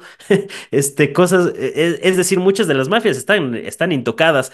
Pero además de eso, los grandes perfiles, los grandes políticos, yo entiendo que los expresidentes pues te implicaba una lógica más complicada, ¿no? Pero que hasta estos pillos de, de, de un perfil alto, pero que eh, necesitaban servir de escarmiento precisamente para la clase política que está tratando de reagruparse ahora en el Congreso, este, pues de que iba en serio, eh, este, no permitir más estos abusos, pues eh, acabó en pura simulación. Esa es la realidad, ¿no? Ahora este, se habla, yo no, no creo que vayan a llegar a ese nivel, pero ya todo, todo puede ser posible, de que hasta el mismo Alfredo del Mazo vaya, vaya a, incrustarse dentro de la 4T, este, pues ya, ya sería como la muestra de, de, de que mucha de esta retórica cuatroteísta, pues es realmente pura simulación.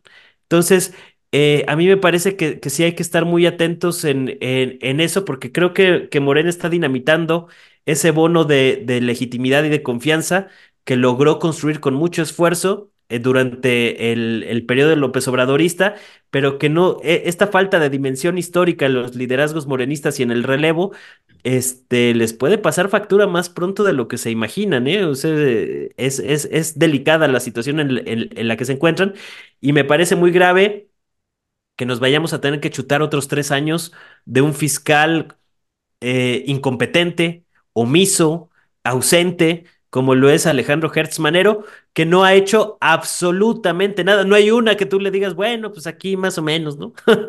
no hay una sola de, de Hertz Manero que tú digas, este, bueno, pues se hizo algo por parte de la fiscalía y me parece muy grave que cuando se habla de un proceso transformador, que tengas a perfiles y a pillos como Alejandro Gertz Manero y que lo sostengas, porque a lo mejor te equivocaste y pues ya lo, lo, lo metiste, pues ni modo, ¿no? Pero pues uh, apriétale los tornillos para que renuncie y se jubile. O sea, ahí te puedes inventar cualquier pretexto, que ya está grande el señor, que está cansado, que cualquier cosa, y le aprietas las tuercas para que ahueque el ala, ¿no? Eso, eso debería de, de, de, de suceder pero no veo que tampoco con el relevo vaya a pasar. Yo creo que nos vamos a tener que chutar a Hertz en pijama otros tres años y me parece una atrocidad y una aberración y uno de los grandes contradicciones de, de, de, de la 4T y una de las grandes manchas del sexenio de López Obrador, porque también eh, hay que decirlo, o sea, López Obrador ha simulado una supuesta autonomía de la Fiscalía General de la República cuando le conviene y cuando le conviene, este pues le aprieta las tuercas a, Hertz, como en el caso de Ayotzinapa quedó más que evidenciado, este, para, para tratar de, darle salida a, algunos casos por la vía política, porque digamos, este, eh, la Fiscalía General de la República sigue esto de la autonomía y demás, pues es pura payasada, pura farsa, pura simulación, sigue atendiendo a, una lógica política. Eh, yo creo que sería mejor este, admitir que eh, esa, esa situación y que se diera la batalla política en consecuencia, ¿no? Porque pues no rinde cuentas al, al, al, presidente en las conferencias matutinas por esta supuesta autonomía, entonces le da más margen de maniobra a Hertz para hacer lo que le venga en gana, porque el costo político directo no lo asume López Obrador con este manto de, de la autonomía de la fiscalía o el presidente en turno, este, y al final de cuentas Hertz hace lo que quiere, este, tiene ahí comparecencias en el Senado pues relativamente cómodas y pues ahí sigue en pijama el señor, este, atendiendo sus, sus asuntos, mientras el, el, país le urge una fiscalía que se ponga las pilas y que se ponga a perseguir eh, delincuentes. El caso de Andorra, no ha habido un así más mínimo avance después de que, y, yo creo que también eh, ahí tiene que ver la mano de, de la protección a, a, gente como Alfredo del Mazo, que también está involucrado en esos temas, pero pues te muestra mucho cómo, cómo se dan estos arreglos políticos. Por eso la política no hay que entenderla en clave partidista, sino en clave de lucha de clases es la clase política la que se está rearticulando sin importar el, el, partido o el, el, membrete, ¿no? Entonces hay que tenerlo muy en cuenta porque esa es realmente la, la, la, la, disputa de fondo. ¿Hasta qué punto ha habido un recambio en esta élite de la clase política durante la 4T? Ha sido mínimo, casi nulo este, este proceso de recambio y por eso me parece tan grave que la pequeña este, vía que, que se abrió, esa pequeña grieta para meter a otros perfiles que no pertenecían a la vieja clase política, están siendo ocupados por estos viejos cacicazgos que les están dando entrada de manera tan fácil y tan innecesaria. Porque todavía si, si, si hubiera una necesidad ahí coyuntural, uh, lo podrías entender, pero que, que, que, les abran las puertas a, a estos viejos eh, especímenes de la, de, la vieja clase política, pues lo único que te, evidencia pues es que hay un gran proceso de simulación dentro de la 4T que nosotros ya lo bueno, al menos en mi caso, pues yo lo vengo advirtiendo desde antes de, de, las campañas del 2018 con personajes como Romo y compañía, este, pe, pero de manera más contundente, pues a partir del 2020 yo he hecho varios señalamientos de, que eh, esas advertencias que hice en su momento de que Morena se podía desfondar precisamente por este tipo de cosas, pues están sucediendo a un ritmo más acelerado incluso del que uno había previsto. Entonces, eh, pues es, es, es grave. Yo, yo no sé o no sé cómo se imaginen ustedes que llegue Morena a las elecciones del, eh, a las próximas elecciones presidenciales, que son 2030, me parece. Este, e, en, qué condiciones va a llegar de, de desgastado el partido luego de de todas estas situaciones que están por ahí, porque ahorita el, el, gran liderazgo de López Obrador tapa mucho o minimiza mucho de estas, de estas uh, cosas que están, eh, eh, están sucediendo, pero cuando ya no exista ese gran cohesionador que ha sido Andrés Manuel López Obrador, se van a complicar las cosas, de mí se acuerdan. Nos acordaremos de ti entonces, Marta. porque realmente sí es grave, ¿no? Hace ratito pues eh, no hablamos, pero sí sería muy preocupante que Alfredo del Mazo y también Alejandra del Moral llegaran a Morena, que es lo que se está eh, hablando y rumorando y sería pues grave, grave, grave. Así es que pues sí nos vamos a acordar, Manuel.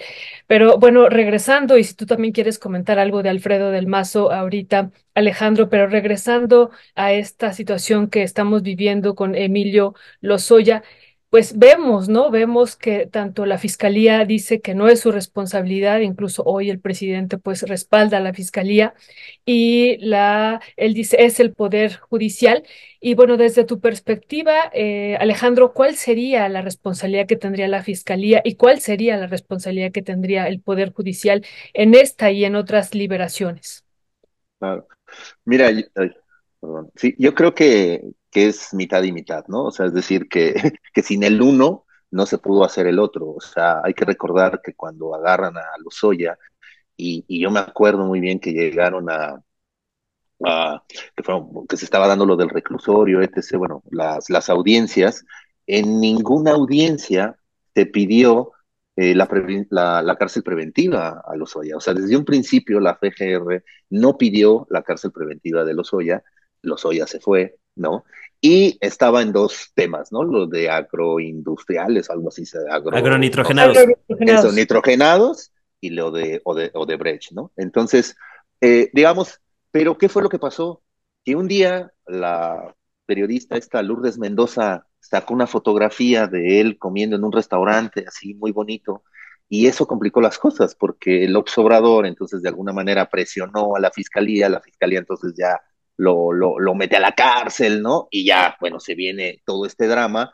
Hay que, hay que recordar que también en todo esto estuvo muy metido Julio Scherer, ¿no? Que ahora, bueno, pues anda, ya no está en el gobierno, pero, pero estuvo muy metido Julio Scherer, ¿no? Yo creo que una de las fuentes, sin duda, para que Hernán Gómez hiciera su libro de, del fiscal, pues debe ser Julio Scherer, ¿no? Sin duda, ¿no? O sea, digo, no, no hay, o, o no sé, ¿no? O, o, por ahí puede ver, pero eh, bueno, no es al revés, casi tu libro es en contra ah, es al revés. Ah, perdón, perdón. Como no lo he leído, la verdad yo pensé que era en contra del fiscal. Ah, es en contra de Scherer. Ah, mira, perdonen, perdonen mi ignorancia. Eh, pero lo que sí creo es que, eh, bueno, con, con Gertz, o sea, y, y, y, este Julio Scherer, pues sí hubo ahí algo. Miren, hay que recordar también cómo es que llegó Gertz. Yo no sé si les conté aquí que cuando hizo López Obrador la, la, la terna, iba el maestro Batis y López Obrador le dijo al maestro Batis, vas a ir tú.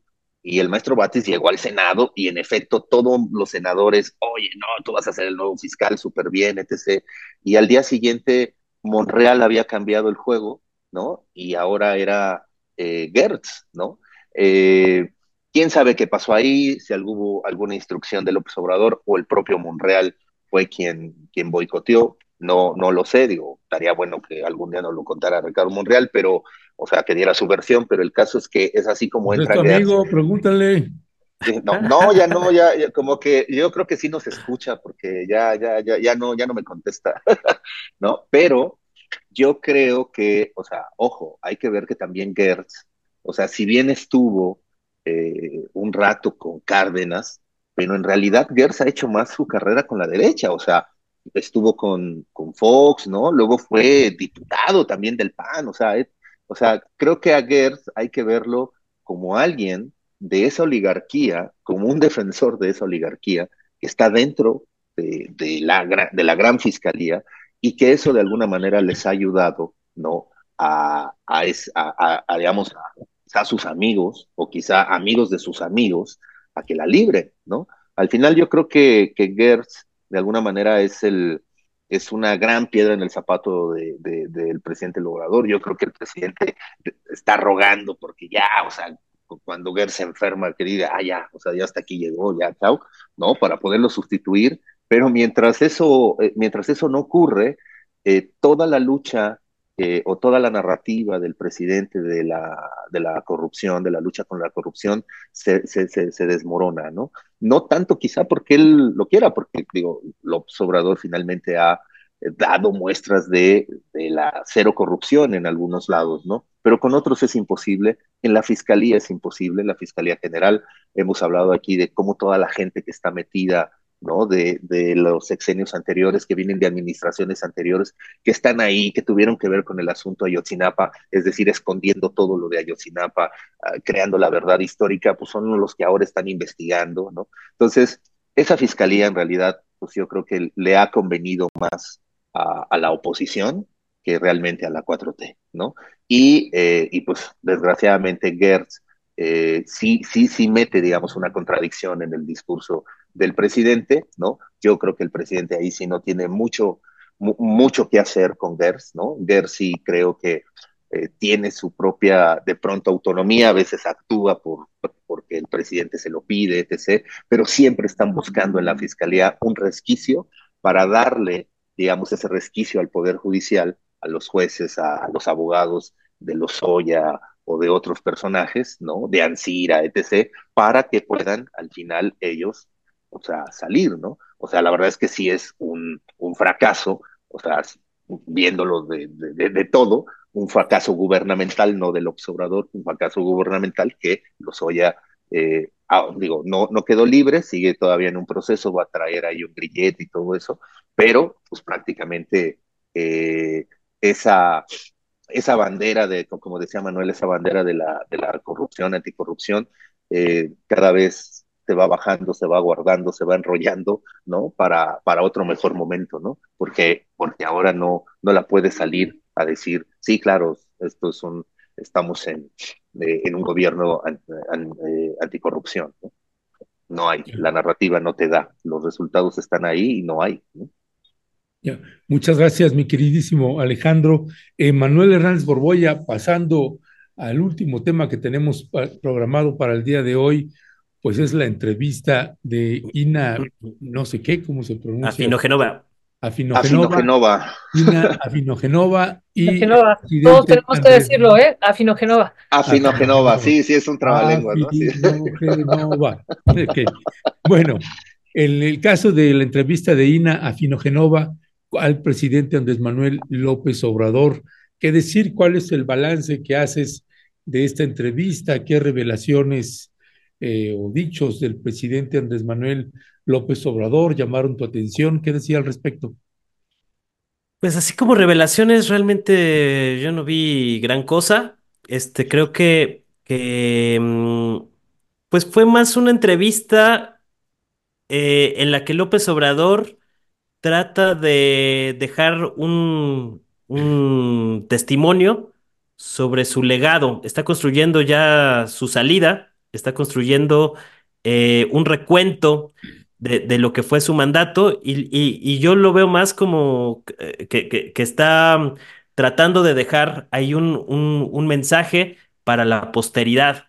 Pero aún en esos términos me pareció un poco eh, flojo lo, lo, lo, que comenta el, el, el, presidente López Obrador. A lo mejor para quienes eh, hemos visto ya tantas conferencias matutinas, pues no se nos hace que, que, que haya algo particularmente novedoso en, en, en, durante la entrevista. Me llama más la atención eh, el medio que eligió López Obrador para, para hacer esta, esta entrevista. Me parece que, que también le interesaba, un, o sea, un presidente tan nacionalista dando una entrevista de esta naturaleza a un medio eh, extranjero y español, este, pues llama la, la, la atención.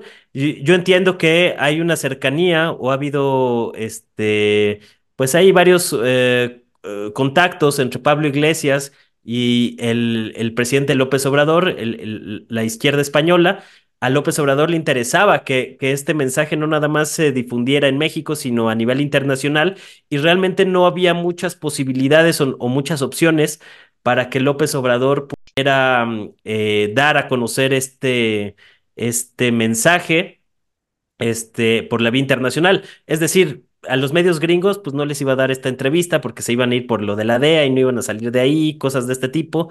A los medios europeos, pues también iba a ser muy difícil este, que, que, que, se pudiera dar. En los medios rusos, pues no se iba a meter con, con a, ese tema para no quedar mal en Estados Unidos. En Telesur, este, que, que, ha venido un poco a la baja en los últimos años, este, y que también ha mantenido mucha distancia con, con todo lo que sea Venezuela, Chávez, Maduro y compañía, este, tampoco, tampoco la vio por ahí. y, y acaba haciéndolo con, con, eh, pues con este canal Red que de alguna manera pues está tratando de eh, emular el, el- el modelo que eh, en algún momento hizo crecer a RT en, en español en- en Latinoamérica. Entonces, eh, pues me parece que va por ahí. Me parece que, mm, realmente López Obrador se sintió muy cómodo durante la entrevista eh, me pareció de repente que se necesitaba ser más incisivo en algunos temas. Eh, en el caso de Yotzinapa, por ejemplo, que va a ser una de las grandes manchas, pues apenas se menciona un poco al final, este, mm, realmente muy, muy, muy por encimita. Eh, me pareció curioso esto, esto de la silla eh, presidencial. Embrujada. El, el- el- ese, sí me pareció un, un- un dato peculiar porque es el reconocimiento de que López Obrador le brujea ahí un poco, ¿eh? Que muchos ya lo teníamos este, bien en, en, en la mira esa situación, pero digamos, es, es, es un reconocimiento público que yo no, al menos no se lo había oído tan explícitamente en, en, en las mañaneras. Este, pero de ahí en fuera, me parece más que, que López Obrador está tratando de construir su, su salida, su legado. Este, y pues me llama la atención e- esto de, de, de- de cómo se utilizan estas entrevistas, eh, pues para, para dar mensajes políticos, realmente, porque en términos informativos, no, yo, yo al menos no le vi tanto, o sea, fu- fueron dos horas y media de entrevista, fue una entrevista larga a mí por momentos me, me, me costó trabajo seguirle un poco el ritmo porque pues ya muchas cosas ya es lo que hemos oído en las mañaneras hasta, hasta el hartazgo. Este, y, y creo que más bien en- va por ahí de que López Obrador está tratando de, de, de construir su, su, su legado. También los medios nacionales no, no le funcionaban. O sea, la jornada, pues además de que no tiene una plataforma de video, pues el, periodismo anacrónico que, que, que sigue practicando la jornada a pesar de, de los milloncitos que le han entrado este sexenio pues me parece que, que, que no le daba al presidente para tanto, además de que en algún momento le dará una entrevista a la jornada antes de salir, eso, eso, eso me queda claro, eh, pero de ahí en fuera, pues no, tampoco había este, una plataforma mediática a nivel nacional que le permitiera es- tener esa exposición. Y también me parece que eso se le debió cuestionar a López Obrador. O sea, ¿cómo es posible que, que dejes intactas pues a, a las grandes estructuras de la oligarquía? Es decir, celebrando el- el- que los bancos hayan ganado más dinero que nunca ahí con un dejo ahí de, de, de- de crítica, pero pues a mí no me parece como motivo para celebrar eso. Y creo que a final de cuentas, y una buena parte de la entrevista también eh, López Obrador la dedica a comentar eh, que el, el- el el asunto de los liberales contra los conservadores sigue siendo exactamente igual que en el siglo XIX, lo cual me parece que retrata mucho el personaje y me parece también que, que habla de la mala lectura política que tiene López Obrador, porque si cree que los liberales de hoy son los mismos que los del siglo XIX, pues está en un rotundo error y me parece que mucho de su, de su visión política pues se basa en esos términos, cuando pues que alguien le diga a López Obrador que, que los liberales pues eh, eh, crecieron enormemente en términos de acumulación de riqueza y de captura corporativa del Estado y que no necesariamente son eh, eh, igual de disruptivos que, que, fueron en el siglo XIX con, con el auge de las revoluciones burguesas, como se les llamó, pero que también te habla mucho de la visión de López Obrador, que, que a final de cuentas es un liberal, sigue defendiendo el Estado burgués, este, eh, que, que, el, que las grandes compañías sigan acumulando riqueza, no hay críticas de fondo a esta, esta acumulación de capital, y hay por ahí nada más una, una repasadita para tratar de abrir este Estado burgués un poquito a, algunos sectores populares, este, a través de, programas sociales y demás, pero que tampoco ha habido un recambio de la clase política. Eso también a mí me, hubiera gustado eh, pues cuestionarlo, ¿no? En, en, en, o, que se le cuestionara en este sentido de que a final de cuentas pues eh, se, se le ha dado la espalda a la militancia.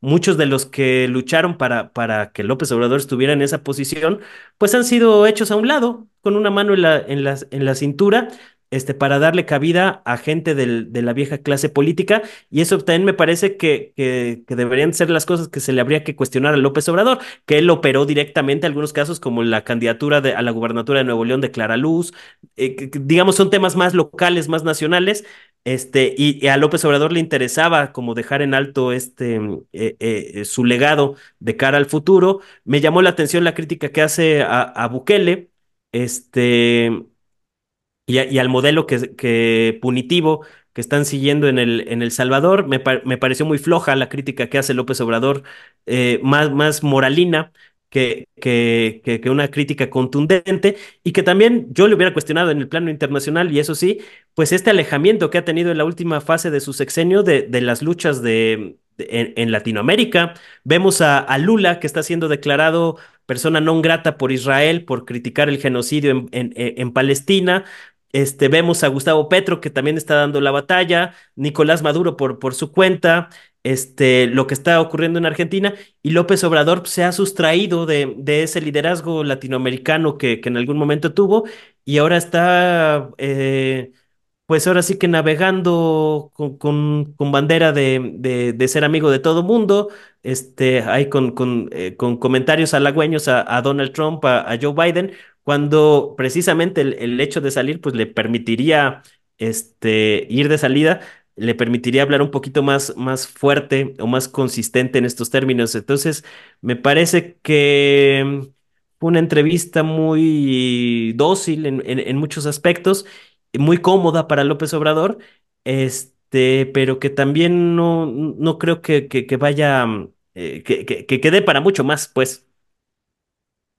Muchísimas gracias. Eh, Alejandro, te toca, nada más dividiría en tres partes la, tu valoración sobre el medio, la entrevista y el contenido. Ya ahorita dijo ah, mucho, mucho ahorita Manuel, pero por ejemplo esto que le da incluso el dato, el año pasado ganaron los bancos 100 mil millones pesos y bueno, no cuestiona nada, eh, el propio presidente no cuestiona nada de las ganancias, más bien dice han sido favorecidos y hasta ahí.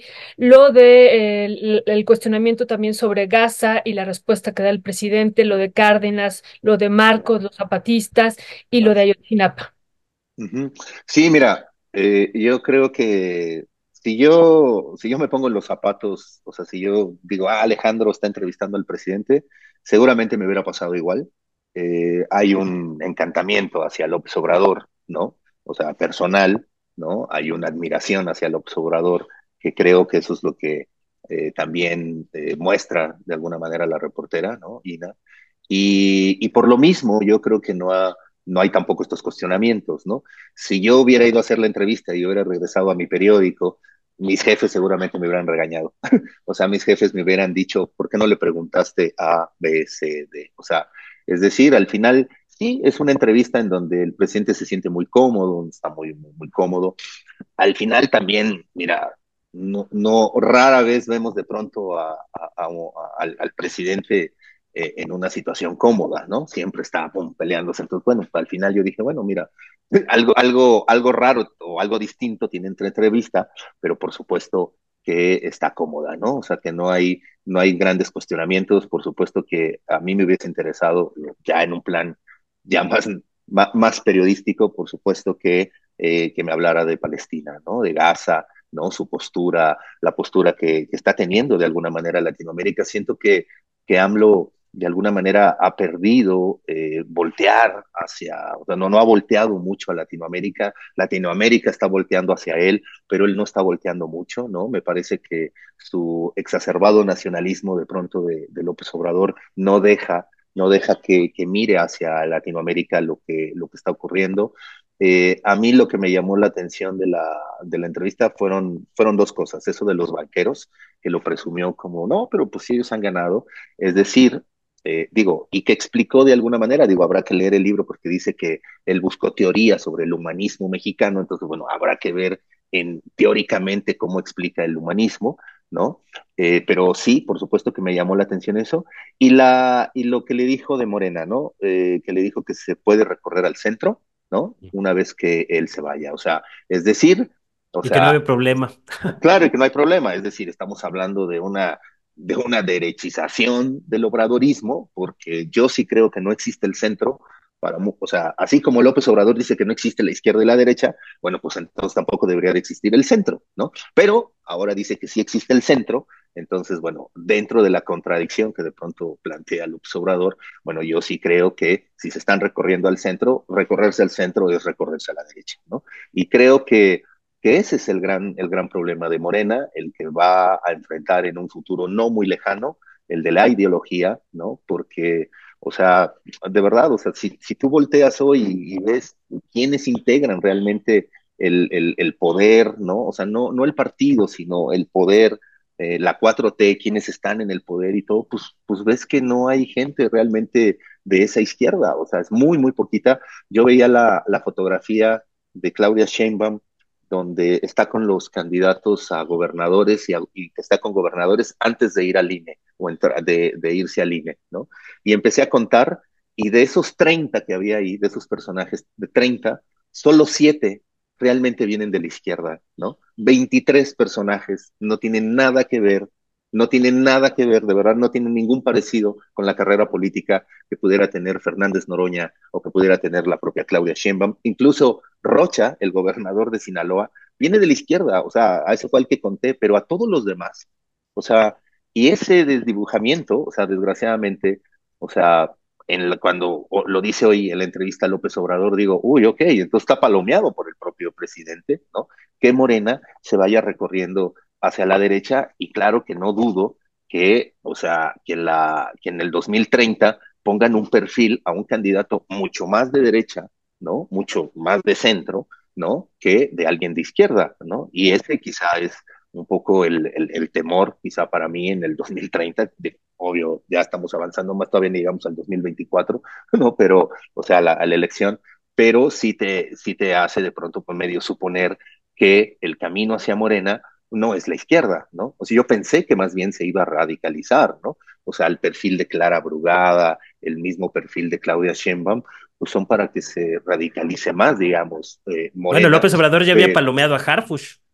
Claro, claro, no, por supuesto, pero pareciera que no, que, que, que, el, que ahora el camino hacia Morena es tal. Hay que recordar que en el 2012, cuando eh, eh, el PRD, porque todavía no había Morena, el PRD quería candidatear, o sea, estaba buscando candidatos.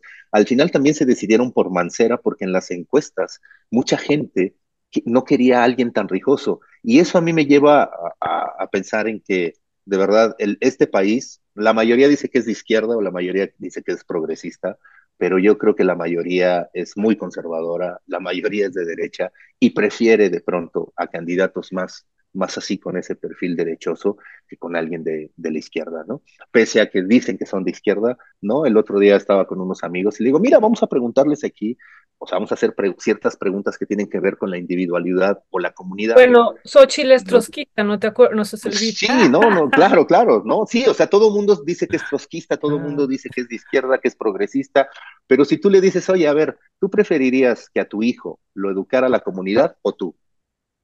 El 99% te va a decir, no, pues yo, pues es mi hijo.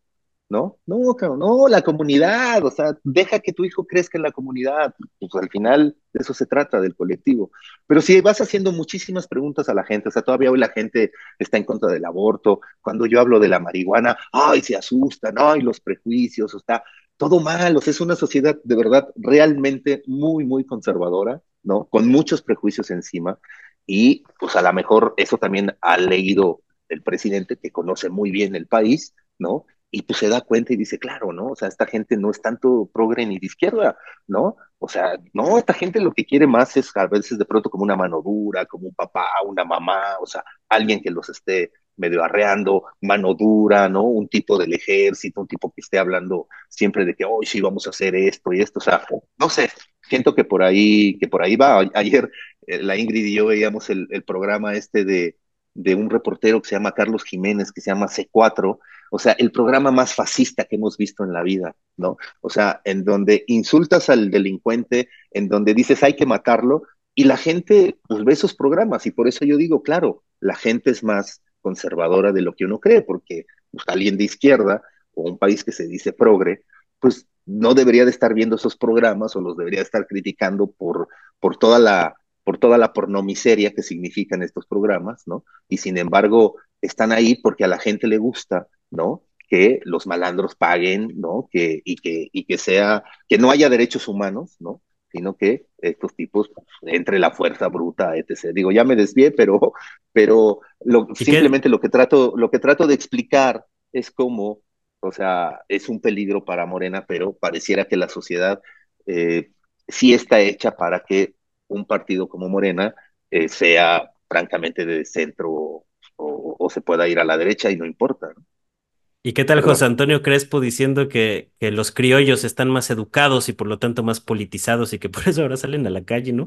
Esos eran los pues, intelectuales del viejo régimen. Sí, no, pues cuando puso ese tuit yo dije, ah, no, pues yo ya, ya entendí entonces mi problema, ¿no? O sea, todo mi problema de piel, y no, no, ya lo entendí con este de este, de este señor, ¿no?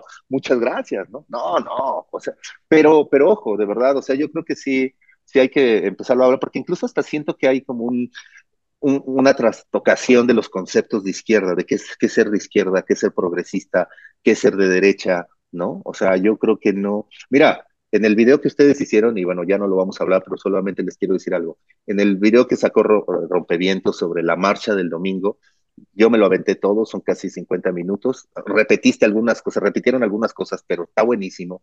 La gente que está ahí o sea, yo no veo a esa gente que están diciendo los cuatroteros, que es gente solamente ignorante. O sea, hay de todo en esa gente. ¿eh? Es todo un crisol lo que ustedes muestran en ese reportaje. Gente sí, en efecto, muy ignorante, pero gente que tiene también las cosas muy claras.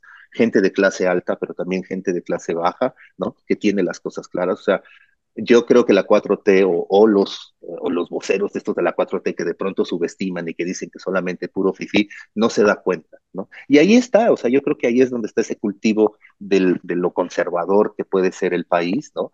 Que, o sea, que a pesar de que ves a gente, eh, esta señora que te habla de los medicamentos, ¿no? Pero que es gente, gente de clase baja. Y además me gustaron mucho tus preguntas, Violeta, porque no hay ningún, ningún juicio de valor Tú solamente les estás preguntando qué entienden por democracia. La mayoría no sabe lo que es la democracia. Te, te, habla más de los valores de la democracia que lo que significa la democracia, ¿no? Y por eso hablo de que en, México creo como que están trastocados muchos de los conceptos, ¿no? Nadie sabe realmente qué es la izquierda, nadie sabe realmente qué es la derecha. Se habla mucho del, del facho, ah, el fachito se utiliza mucho, ¿no? O sea, y al final yo creo que nos, nos estamos eh, encerrando en muchos conceptos que no comprendemos y que, y que terminamos dándole razón de pronto a gente como la de, la derecha, ¿no? Y que caemos en nuestras propias contradicciones, ¿no? Pero bueno, eso es lo que... Eh, pero me gustó mucho, me gustó mucho, a diferencia del video de Hernán Gómez, que lo están sacando mucho, ¿no? Que tiene que ver con el color de la piel, porque yo digo, bueno, este hombre no se da cuenta tampoco de su color de la piel, o sea, pobre, ¿no? O sea, ojalá algún día él haga un propio ejercicio de autocrítica, ¿no? Y ese día que haga ese ejercicio de autocrítica, entonces sí lo vamos a tomar en cuenta, ¿no? Mientras no entienda sus privilegios, eh, el periodismo que hace, pues la verdad es que francamente muy malo. No, pues gracias, eh, querido Ale. Yo le decía a Ernesto, pues ya después de los videos que sacaron los miles, nadie va a ver el, el el reportaje, así es que gracias Ale y a Leti, que son los No, está increíble, no, está increíble. Yo creo que de verdad que mucha gente debería verlo para que se dé cuenta y, no esté, no esté minimizando a la oposición, ¿no? Se está, se está reagrupando la, la, la, oposición y hay que tenerlo en cuenta. O sea, por algo Gerardo Fernández Noroña puso un tuit y nos dijo, bien, ¿eh? O sea, bien, o sea, aplaudió, digamos, lo que pasó el domingo y dice, ah, bueno, ahí vamos, ¿no? O sea, los que tienen oficio político saben lo que representó la, la marcha del domingo y sí saben que de alguna manera esa derecha con dinero, con trampas, todo lo sucio, pero se está reagrupando, ¿no? Está, Se está consolidando un poco esta, esta de, de, lo de narcopresidente, ¿no? Algunos te, te dan esto del presidente sin darte pruebas, por supuesto, o con lugares comunes, ¿no? O digo, porque ya lo de Venezuela ya pasó a segundo plano, ¿no? Ahora es pareciera lo del narco, ¿no? O sea, traen como ese discurso. Pero lo fácil que los programan, o sea, es increíble cómo les insertan pues este un, una frasecita y la repiten con una facilidad impresionante. y ahí ves el poder mediático todavía, a qué grado está. Y por eso es una chingadera de la 4T que no haya tocado ni con el pétalo de una rosa la correlación de fuerzas de los medios. Cuando ahí está tu principal trinchera política. Claro, claro, claro, claro. Sí, yo, yo estoy de acuerdo. Ernesto está silenciado y no se ha dado cuenta porque vi que estaba hablando, pero yo después de que salí de la marcha y hablando con Ernesto dije, hay que tener mucho cuidado porque en esta ciudad se puede perder todo, todo Morena puede perder Claro, después de haber sí, ido a esa marcha, en serio. Y coincido con lo que tú dices, mucha gente informada, a diferencia de otros momentos, de otras marchas que habíamos sido también de la oposición, con mucha información. Y bueno, pues sí, sí hay, hay que analizar y Morena no debe de minimizar y escatimar pues este tipo de participación. Sí, a mí sí, me claro, parece que, sí. que fue una, una marcha que eh, a mí también me gustó muchísimo la, la selección, más allá de, de que estamos en el equipo, eh, Violeta y yo, y los afectos que podamos tener. Me gustó el equilibrio de las, de las preguntas y que además no se fue a buscar solo a la gente blanca eh, de, de piel Sí, sonrosada, sino también a gente de piel de color eh, morena y que eh, vimos a gente que realmente bastante articulada, que tenía claro sus dudas o su desconfianza o su molestia con la administración. Me- nos gustó muchísimo. Ya le pegamos la liga nuevamente. Si usted quiere ver el reportaje, pues ahí, bueno. ahí está, ahí lo tenemos en nuestra página web y en la página de YouTube también. Pero bueno, eh, pues ya nos colgamos un montonal y ya, quién sabe, Alejandro, quién sabe si Alejandro, el otro Alejandro nos va a perdonar y nos va a tomar la llamada. Pero pues sí, mi queridísimo Manuel Hernández Borboya, Alejandro Almazán, pues muchas gracias, queridos todos. Les mando, les mandamos un fuerte abrazo y seguimos al habla. Muchísimas vemos, que gracias. estén muy bien. Venga, Abrazo cuídense Bye, bye. mucho. No, y verdad, felicidades por lo del reportaje. Me gustó mucho. Gracias. Muchas gracias. Fe. Abrazo. Bye, bye.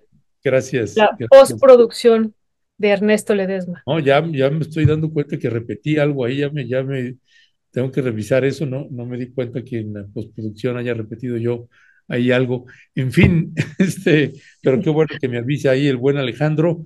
Pues no sé, eh, mi querido Cristian, si eh, Alejandro Ruiz nos perdonó la vida o no nos perdonó la vida y ya no lo vamos a poder tener. Este, Sí, ya se conecta. ah, ya se conecta pues nos perdonó, nos perdonó la vida y además es un caso pues que le hemos dado también mucho seguimiento, eh, también eh, con eh, Juan Alberto Cedillo,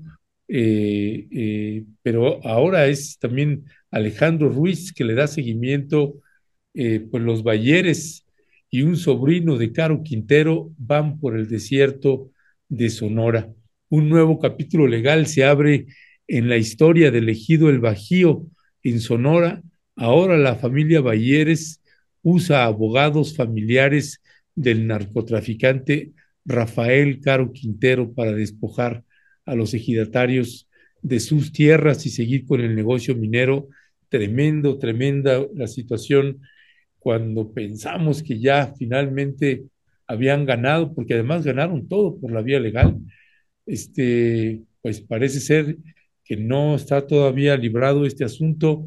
Alejandro Ruiz, muchísimas gracias por aguantarnos tanto tiempo. Perdónanos la vida, por favor.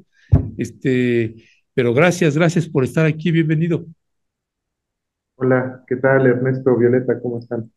Buenos días, Alejandro. Muy bien, gracias. Bienvenido. Sí, gracias.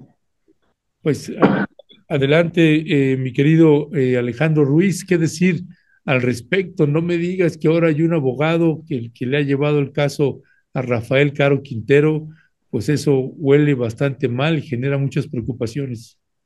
Pues no solamente es quien la lleva el caso, o sea, es su primo, ¿no? O sea, es, es un primo de Rafael Caro Quintero, José Gemel Quintero, eh, ¿Primo o quien sobrino? según, eh, sobrino, perdón, sobre, sobrino de, sobrino de Rafael Caro Quintero, quien según las denuncias de los propios ejidatarios, eh, de sus abogados y quienes han estado pues peleando ahí, pues también está ligado un poco a este senador de Morena, José Narro Céspedes, eh, quienes han promovido ya desde hace un tiempo a un grupo, digamos, de disidentes conocido como los Cruz, ahí en el ejido del Bajío en Sonora, eh, pues para desestabilizar eh, un poco la lucha de los ejidatarios del ejido del Bajío. Eh, recordemos pues algunos momentos, ¿no? O sea, en 2017 eh, eh, los ejidatarios que están peleando y que dieron la pelea legal y pues también en el territorio contra la minera de, la familia Bayeres, contra Pemont, filial de Fresnillo PLC, en una asamblea ejidal pues expulsan a estos ejidatarios por traidores, ¿no? Estamos hablando de esto de, de que se les conoce como los Cruz, que en la nota señalamos sus nombres precisamente, y estos ejidatarios que son expulsados, ahora exigidatarios obviamente, comienzan a, aliarse eh, para operar en favor de la minera, pues para entorpecer el proceso legal. Como ya lo comentaba Ernesto, pues hay eh, sentencias eh, a favor que ha emitido el Tribunal Unitario Agrario de, Hermosillo, Sonora, el 28, y que la minera se ha negado a cumplir y que pues bueno, ¿no? O sea, una de esas sentencias o el, el, meollo del asunto, la parte fundamental, es de que ordena a la minera a que regrese todo el oro que extrajo de manera ilegal al ejido del, ejido del Bajío, que lo regrese a los ejidatarios, ¿no? Y eso pues también de que se vaya del territorio. A partir de, a partir de eso, pues hay como un proceso de reflexión eh, muy intenso dentro del ejido del Bajío.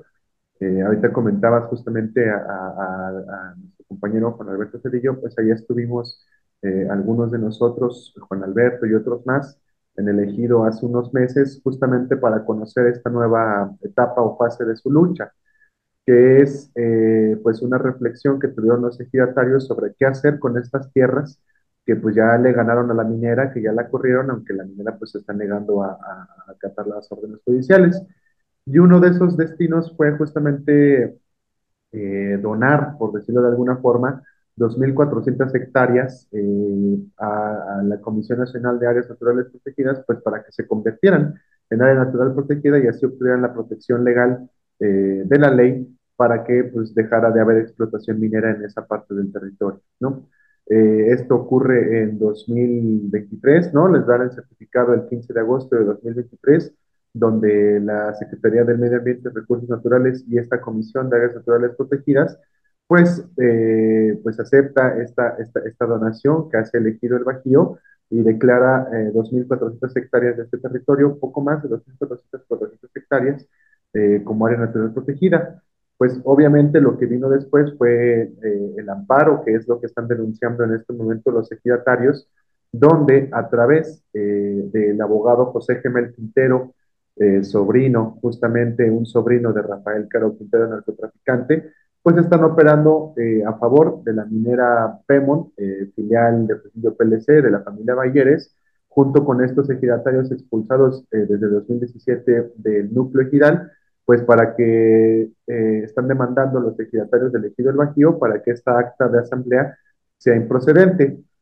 ayer y en estos días, en las pláticas con el abogado Sergio Camacho, el abogado que lleva el caso de los ejidatarios eh, para poder hacer esta incorporación y todo el tema agrario ahí en el ejido del Bajío en Sonora, eh, pues comentaba que justamente esto es improcedente de manera legal porque pues uno, estas personas, eh, incluido pues, el, sobrino de, Caro Quintero, no están demandando ni a la Semarnat ni a la Comisión de Áreas Naturales Protegidas están demandando únicamente a los ejidatarios y para eso ya pasó un tiempo de apelación desde hace algunos años que pues era de 90 días.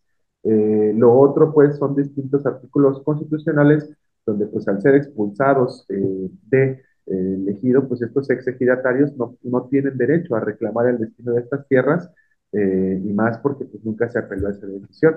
Entonces realmente la reflexión que tienen los ejidatarios de su defensa legal es de que estas medidas son para presionar eh, y para desatar otra campaña en contra de los ejidatarios del Bajío. Eh, recordemos pues de que esta lucha ha conllevado eh, desapariciones, asesinatos de líderes ejidales, detenciones arbitrarias y también persecución en contra de magistrados y funcionarios del Poder Judicial, en este caso del Tribunal Unitario Agrario de 28 en, Saltillo, que pues, en, perdón, en Sonora, que les han dado la razón a los ejidatarios en esta lucha en contra de la minera Femon eh, y que pues eh, hoy no es la excepción, ¿no? En estos días ha habido denuncias justamente de que automóviles de la Guardia Nacional, eh, eso yo no lo puedo corroborar porque obviamente no estamos allá en Sonora, pero que automóviles de la Guardia Nacional con civiles han estado intentando entrar al ejido del Bajío eh, para amedrentar justamente a los ejidatarios que continúan pues, defendiendo sus tierras. También hay denuncias de que ya se inició una demanda penal en contra de una magistrada que es la que lleva este caso en particular de esta demanda de amparo para poder eh, pues, acusarla de distintos delitos fabricados, como lo hicieron con el magistrado Loya Valerde, quien fue quien eh, emitió la sentencia, la primera sentencia que ordenó a la minera eh, regresar el oro que extrajo de manera ilegal y que se fuera del territorio del Bajío. Entonces hay una condición crítica, me parece, una antesala de una, de una situación crítica donde por las experiencias del pasado, eh, pues lo que se avecina, si no se toman cartas en el asunto, si no se expone a los medios de comunicación, como lo señalan también los ejidatarios, pues puede llevar a consecuencias tan funestas como la desaparición o el asesinato de los propios campesinos que ahí están resistiendo desde hace ya algunos años. Gracias, Alejandro. Pues como tú bien dices aquí en el texto, las mineras vuelve, la minera vuelve a contraatacar y usa estas viejas tácticas, la, el crimen organizado y las amenazas que lo vemos en ese territorio y en otros territorios eh, en el país, ¿no? Cuando las mineras pues quieren avanzar, pues utilizan estas tácticas que tú estás aquí eh, pues explicando y desplegando. Pero yo quisiera hacerte una pregunta a partir de esta propuesta, incluso a nivel federal del presidente, porque es una, una propuesta incluso que sale desde presidencia de las áreas naturales protegidas como una estrategia para proteger los territorios, ¿no? Y que vemos que ya varias comunidades también han decidido pues hacer sus espacios y sus territorios áreas naturales protegidos justo para que no avancen estos proyectos extractivos. ¿Cómo tendría que intervenir y qué autoridad tendría que intervenir en esto, eh, Alejandro? Insistimos porque incluso es una propuesta desde gobierno federal para blindar estos territorios. Así es, pues en este caso, en realidad el proceso ya se hizo, ¿no?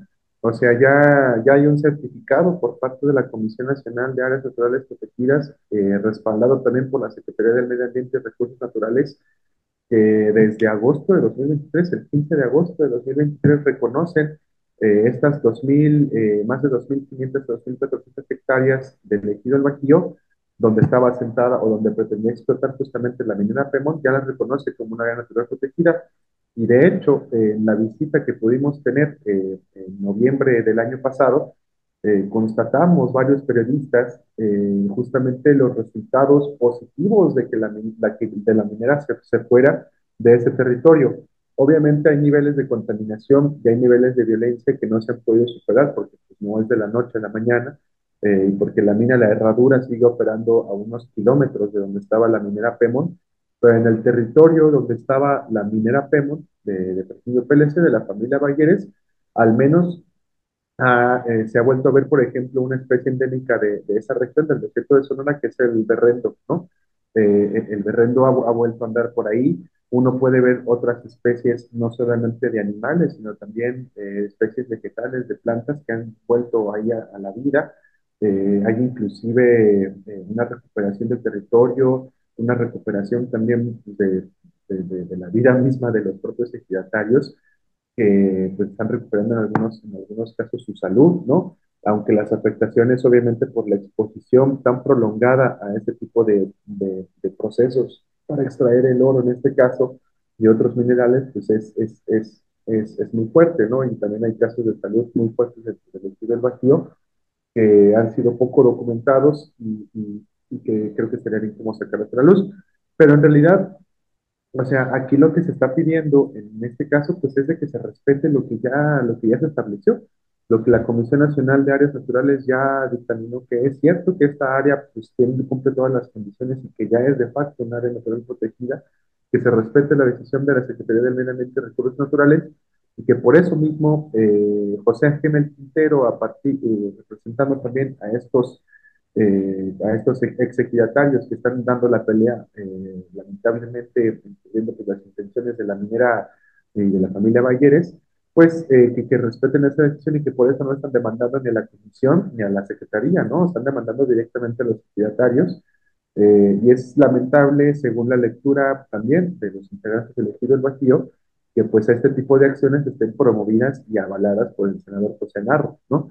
eh, se supone que es el mismo partido, se supone que hay una intención de proteger y defender el territorio, y hay ahí también pues, la, mano oscura que pues, no sabemos a quién está sirviendo, si el crimen organizado, si a la minera, si son lo mismo, qué es lo que está pasando ahí, pero pues lo que están pidiendo es que, se respete y que también se haga ejecutar la sentencia que ya está establecida, donde se obligue a esta minera eh, de la familia Valleres a que regrese el oro a los ejidatarios, de que definitivamente dejen de pelear por estar en ese territorio que pues ya desde 2017 está establecido en distintas sentencias que no les pertenece.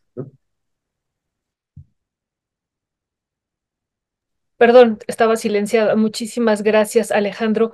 Pues sí, es un caso que hay que seguir pues discutiendo y analizando y, y, dando seguimiento, Alejandro. Así es que gracias, gracias por presentarlo y volvemos a, comentarle a la, a la, audiencia, pues que pueda leer este caso que está presentado en pie de página. Los Balleres y un sobrino de Caro Quintero van por el desierto de Sonora. Gracias, Alejandro, y te deseamos lindo día.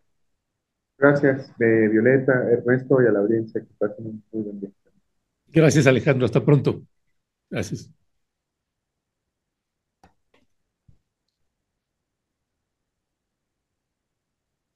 Vas, profesor.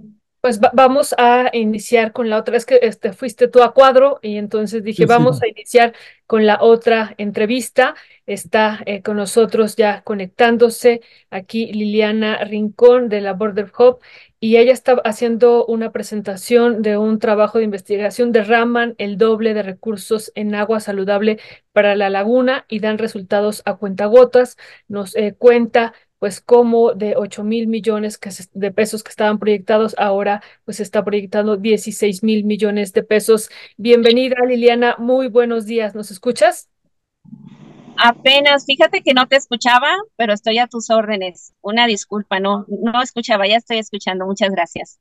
Muy buenos días, pues muchas gracias por acompañarnos. Estamos aquí Ernesto Ledesma y yo, Violeta Núñez. Y bueno, pues Liliana, cuéntanos de qué trata esto que se está publicando en pie de página y que es un trabajo de la Border Hub.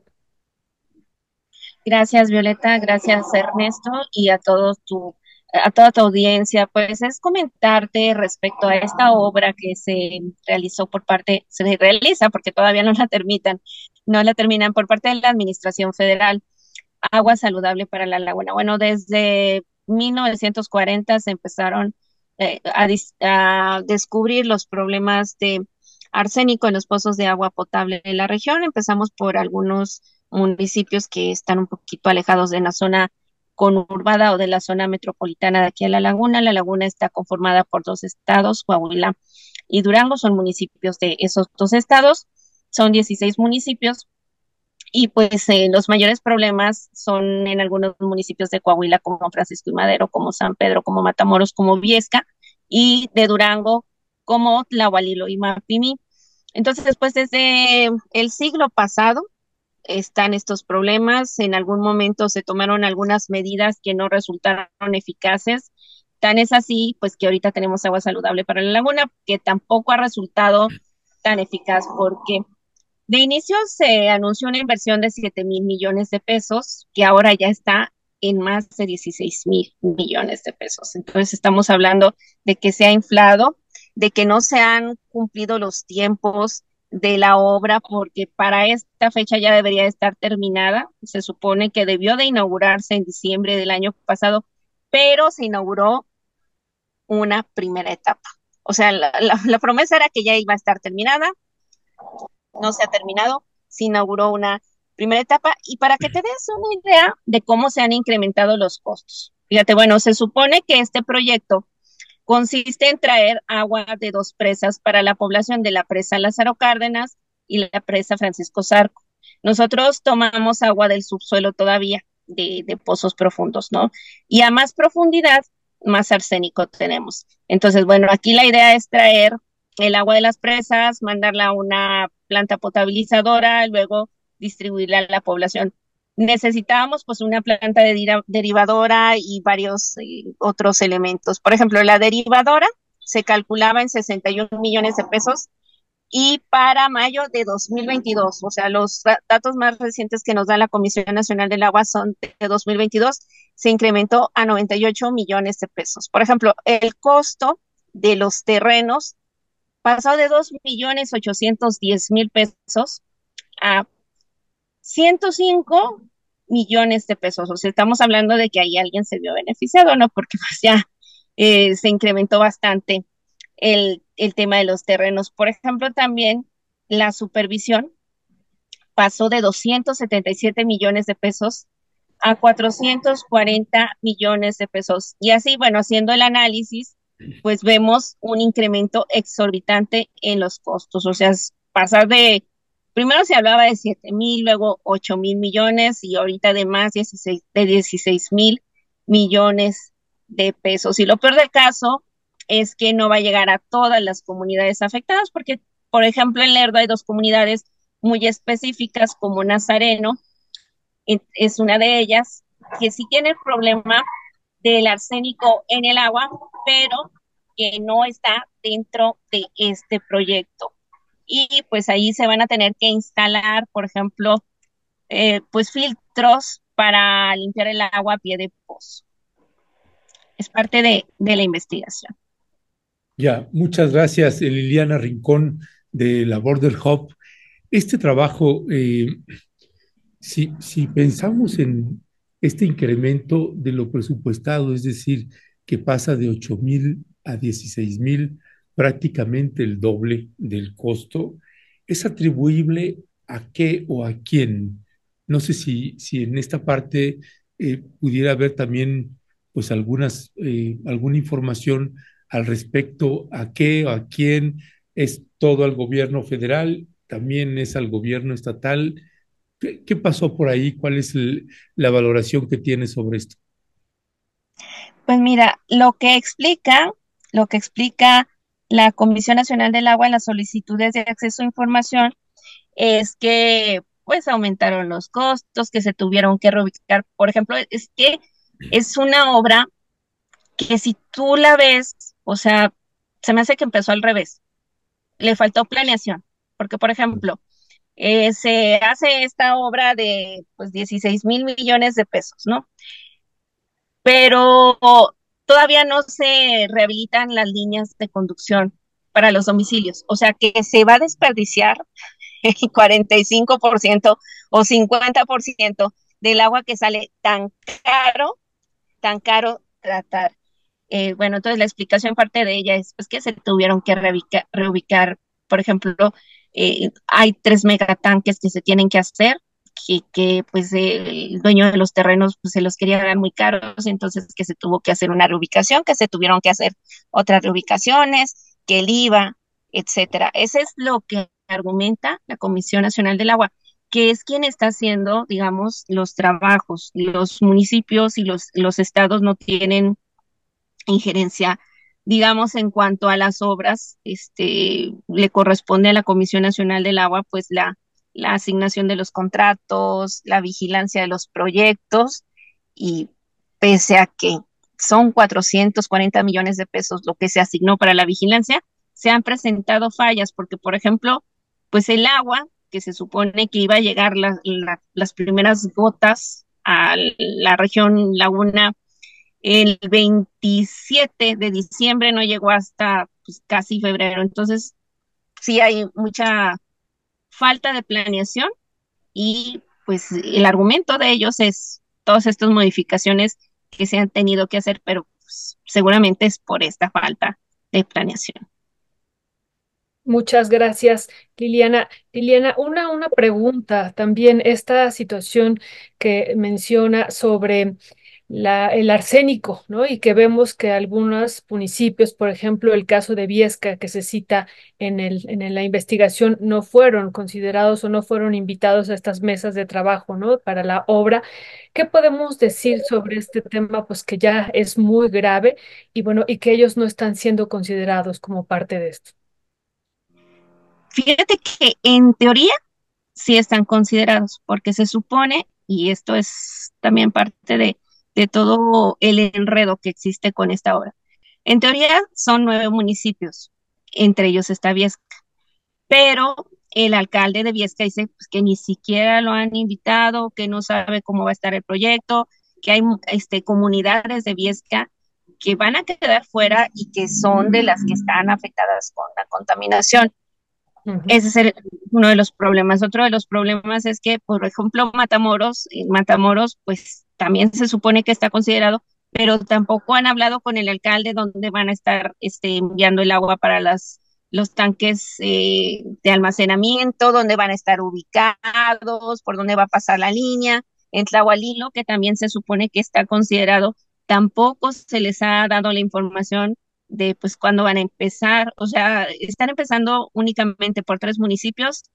Torreón sí tiene un problema fuerte porque estamos hablando, bueno, es uno de los nueve municipios que están este, previstos con, con, esta, con este proyecto, con esta obra, sí tiene un problema grave porque el 80% de los pozos ya están fuera de la norma, porque hay que recordar que aparte la norma de arsénico en el agua se redujo y ya es de 0.0 1 este, miligramos de arsénico por litro de, agua. Antes era 0.025.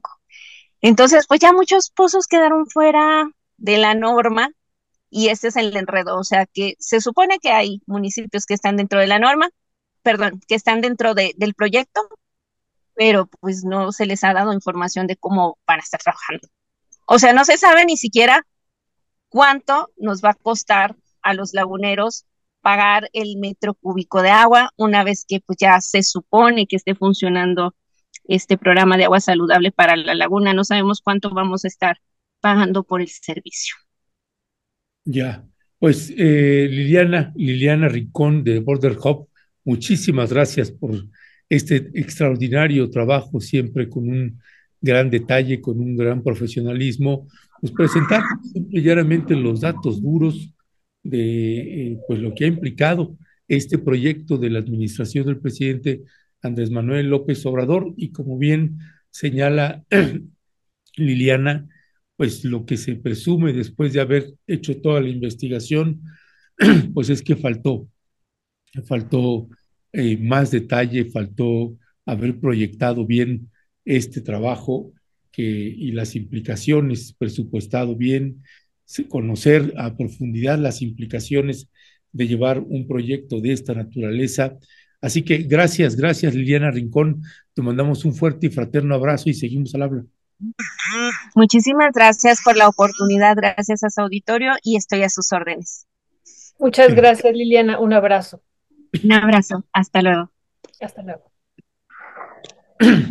Pues bueno, pues un, un dato más ahí, ¿no? De, este proyecto eh, que anunció de agua saludable para Laguna y sí conociendo también esa región de allá, Violeta, pues es un proyecto que pues tenía muchísimas implicaciones. Hace unos meses el presidente López Obrador invitó al director de este proyecto, se presentó un video, pues es realmente impresionante lo que se construyó ahí y pues simple y llanamente la falta de planeación hizo que este proyecto pues costara el doble de lo presupuestado, Violeta.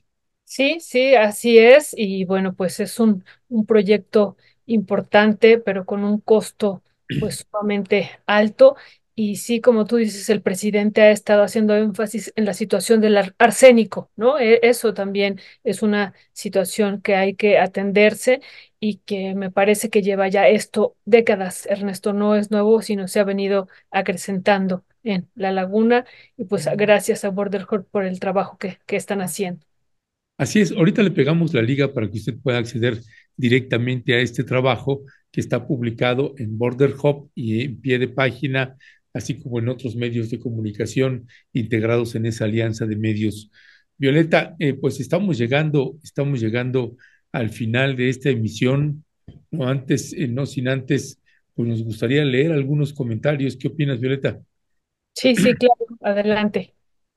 Ya, bueno, este, eh, voy a leer algunos de los últimos comentarios, que es Isabel Elizondo el trabajo documental y desde abajo de Rompeviento es para agradecer, comprometido con las causas populares. Por eso estoy aquí. Gracias Isabel Elizondo, Araceli eh, López en Aguascalientes. El agua tiene mucho sarro y cuando lavas la ropa y la dejas en el sol, te queda como cartón. Pues vaya, vaya dato también. Pues es que si estas son zonas de un calor tremendo, Violeta, y además es un calor seco, ¿no? Sí, sí, un calor seco, Ernesto, así es que, pues también Y, eso. sí, sí, y dice Teresa Camas, este, yo veo en Rompeviento uno de los exponentes eh, más visionarios, eh, estas exposiciones que hacemos y medios auténticos que existen para demostrar el entorno de la realidad en que vivimos, en que vivimos. Eh, Ernesto Flores Borboya funda tu partido anticapitalista y todo. No, no, no. Yo sí, ya ni leer esas tonterías de veras. Este, eh, dice a Osvaldo Caminos, el ego de Ledesma no le permite ampliar su marco de referencia en la geopolítica contemporánea, debe actualizarse viendo programas de Cristian Nader y Rubén Luengas. Bueno, Osvaldo Caminos ya sabemos que siempre tiene problemas con algunas gentes de la misma audiencia y siempre pues haciendo ataques así. No lo hemos bloqueado porque finalmente no hay insultos simple y llanamente que cuando es algo que no le parece, pues se viene siempre con estas desacreditaciones, algunos de la audiencia también, o en mi caso o en otros casos, pero pues ya conocemos, es parte de la, de la audiencia, es así las cosas. Isabel Elizondo, con noticias como esta que nos presenta Alejandro Ruiz, no hay democracia en México, los políticos peleando por el poder y los ciudadanos llevando sus batallas solos y contra todo. Ese es un dato también importante, Violeta, que, que presenta Isabel Elizondo y que pasa, sucede que hay batallas de grandes empresas contra poblaciones, contra comuneros, y ahí hace falta también presencia de autoridades en defensa de estas poblaciones, ¿no? Sí, también lo que presenta Alejandro, ¿no? En algún sentido, temas distintos, latitudes distintas, pero también se tejen, ¿no? La presencia de las autoridades y bueno, pues de estos poderes también de las empresas, eh, grandes, grandes poderes, Ernesto. Entonces sí se tejen en algún sentido. Así es, así es, Violeta. Y dice eh, también eh, Lara, considero que no asistir a votar complica más la situación, por lo que sí apoyaré la propuesta de Claudia Sheinbaum, pero no a otros, menos si vienen del PAN o del PRI. Claudia Ramírez, ahora yo dudo sobre qué es democracia en serio. Laura López, me da pánico de que Krause, eh, Alarraqui, Enrique de la Madrid, Lorenzo Córdoba y demás vuelvan al poder. Ajasi preocupada, he visto a gente eh, segunda izquierda enojándose por el lenguaje inclusivo. Teresa Camas, yo le decía, ya lo decía el doctor Dussel, Morena no tiene ideología, es por ello que la derechización de Morena con Claudia Sheinbaum es inminente, es eminente y los perfiles de sus candidatos son de derecha, no son perfiles de izquierda. Diego Burrola Morales, mesa de análisis, creen que las derechas, la derecha mexicana replique el modelo de Vox en España, que se radicalice y use a figuras como Díaz Ordaz. Eh, es una pregunta que hacía para la mesa. Y Norma Villar, creo que la mayoría de la población es de izquierda en cuanto a criterio económico, repartición de la riqueza y soberanía de recursos y conservadora en cuanto al modelo de convivencia en, en, el, en el, estilo privado. En fin, y dice también eh, Diego Gurrola, muchas de las personas de la marcha se han dedicado a decir que los programas son sobornos para que voten por el gobierno, pero muchos de ellos también reciben los apoyos. Qué paradójico. Ese es un buen dato también, Violeta, y es algo que recogiste también en, en, en esta cobertura que hiciste de la marcha del pasado domingo, ese señalamiento constante que luego señalan eh, pues estos sectores de la derecha o la gente que tiene dinero, pues que señalan que pues lo que recibe la población, sea por becas, sea por eh, pensiones, sea por lo que sea, pues se adjudica a que pues están votando por López Obrador porque les da dinero. ¿Qué decía al respecto? Sí, pues incluso en términos muy despectivos, ¿no? Diciendo yo no recibo limosnas y es por eso que votan por, por ese señor, ¿no? Y, y señalaban el palacio, como, como lo podrán ver en las entrevistas. Y, y, bueno, pero no, no vemos, no vemos o en las entrevistas no escuchamos, pues también esta otra visión de lo que se vive en el México de abajo, en esos eh, millones, ¿no? Más o menos estamos hablando de 60 del 60% de la población que vive en una situación de pobreza, Ernesto, y 20 millones en una situación de pobreza extrema, y que esa pobreza extrema pues no se ha modificado, no ha tenido una modificación de su realidad. En este sexenio, Ernesto, sí una disminución de la pobreza en general, y eso es lo que no alcanzan a ver, me parece, pues estas eh, clases eh, acomodadas y que, bueno, pues lo dicen desde su comodidad, Ernesto. Así es, así es, Violeta pues muchos, muchos los comentarios y muchísimas gracias pues por seguirnos escribiendo.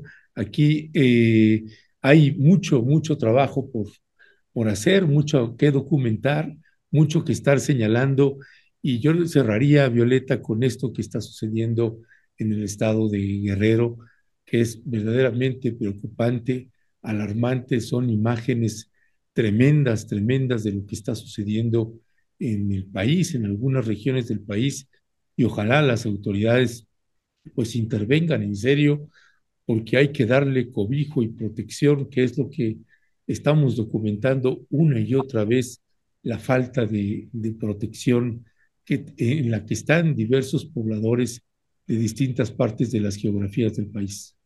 Sí, tremendo, Ernesto, tremendo esto. Esta tarde o en el transcurso del día ha dicho el presidente que se tendrá más información. Habíamos comentado al principio del programa, pues que él eh, confirmaba 12, 12 eh, fallecidos, no 17, como le estaba comentando la periodista. Y como hemos estado viendo en los medios de comunicación, y bueno, pues eh, grave lo que ocurre en la Tierra Caliente y decíamos, pues es necesario revisar la estrategia de seguridad. ¿Y qué pasa ahí? En Guerrero, Ernesto, eh, pues también analizar el papel que ha tenido la gobernadora y pues muchos, muchos otros elementos. Y en un escenario muy difícil, muy complejo, Ernesto. Eh, y bueno, pues desde hace décadas y décadas y que se ha venido haciendo cada vez más difícil.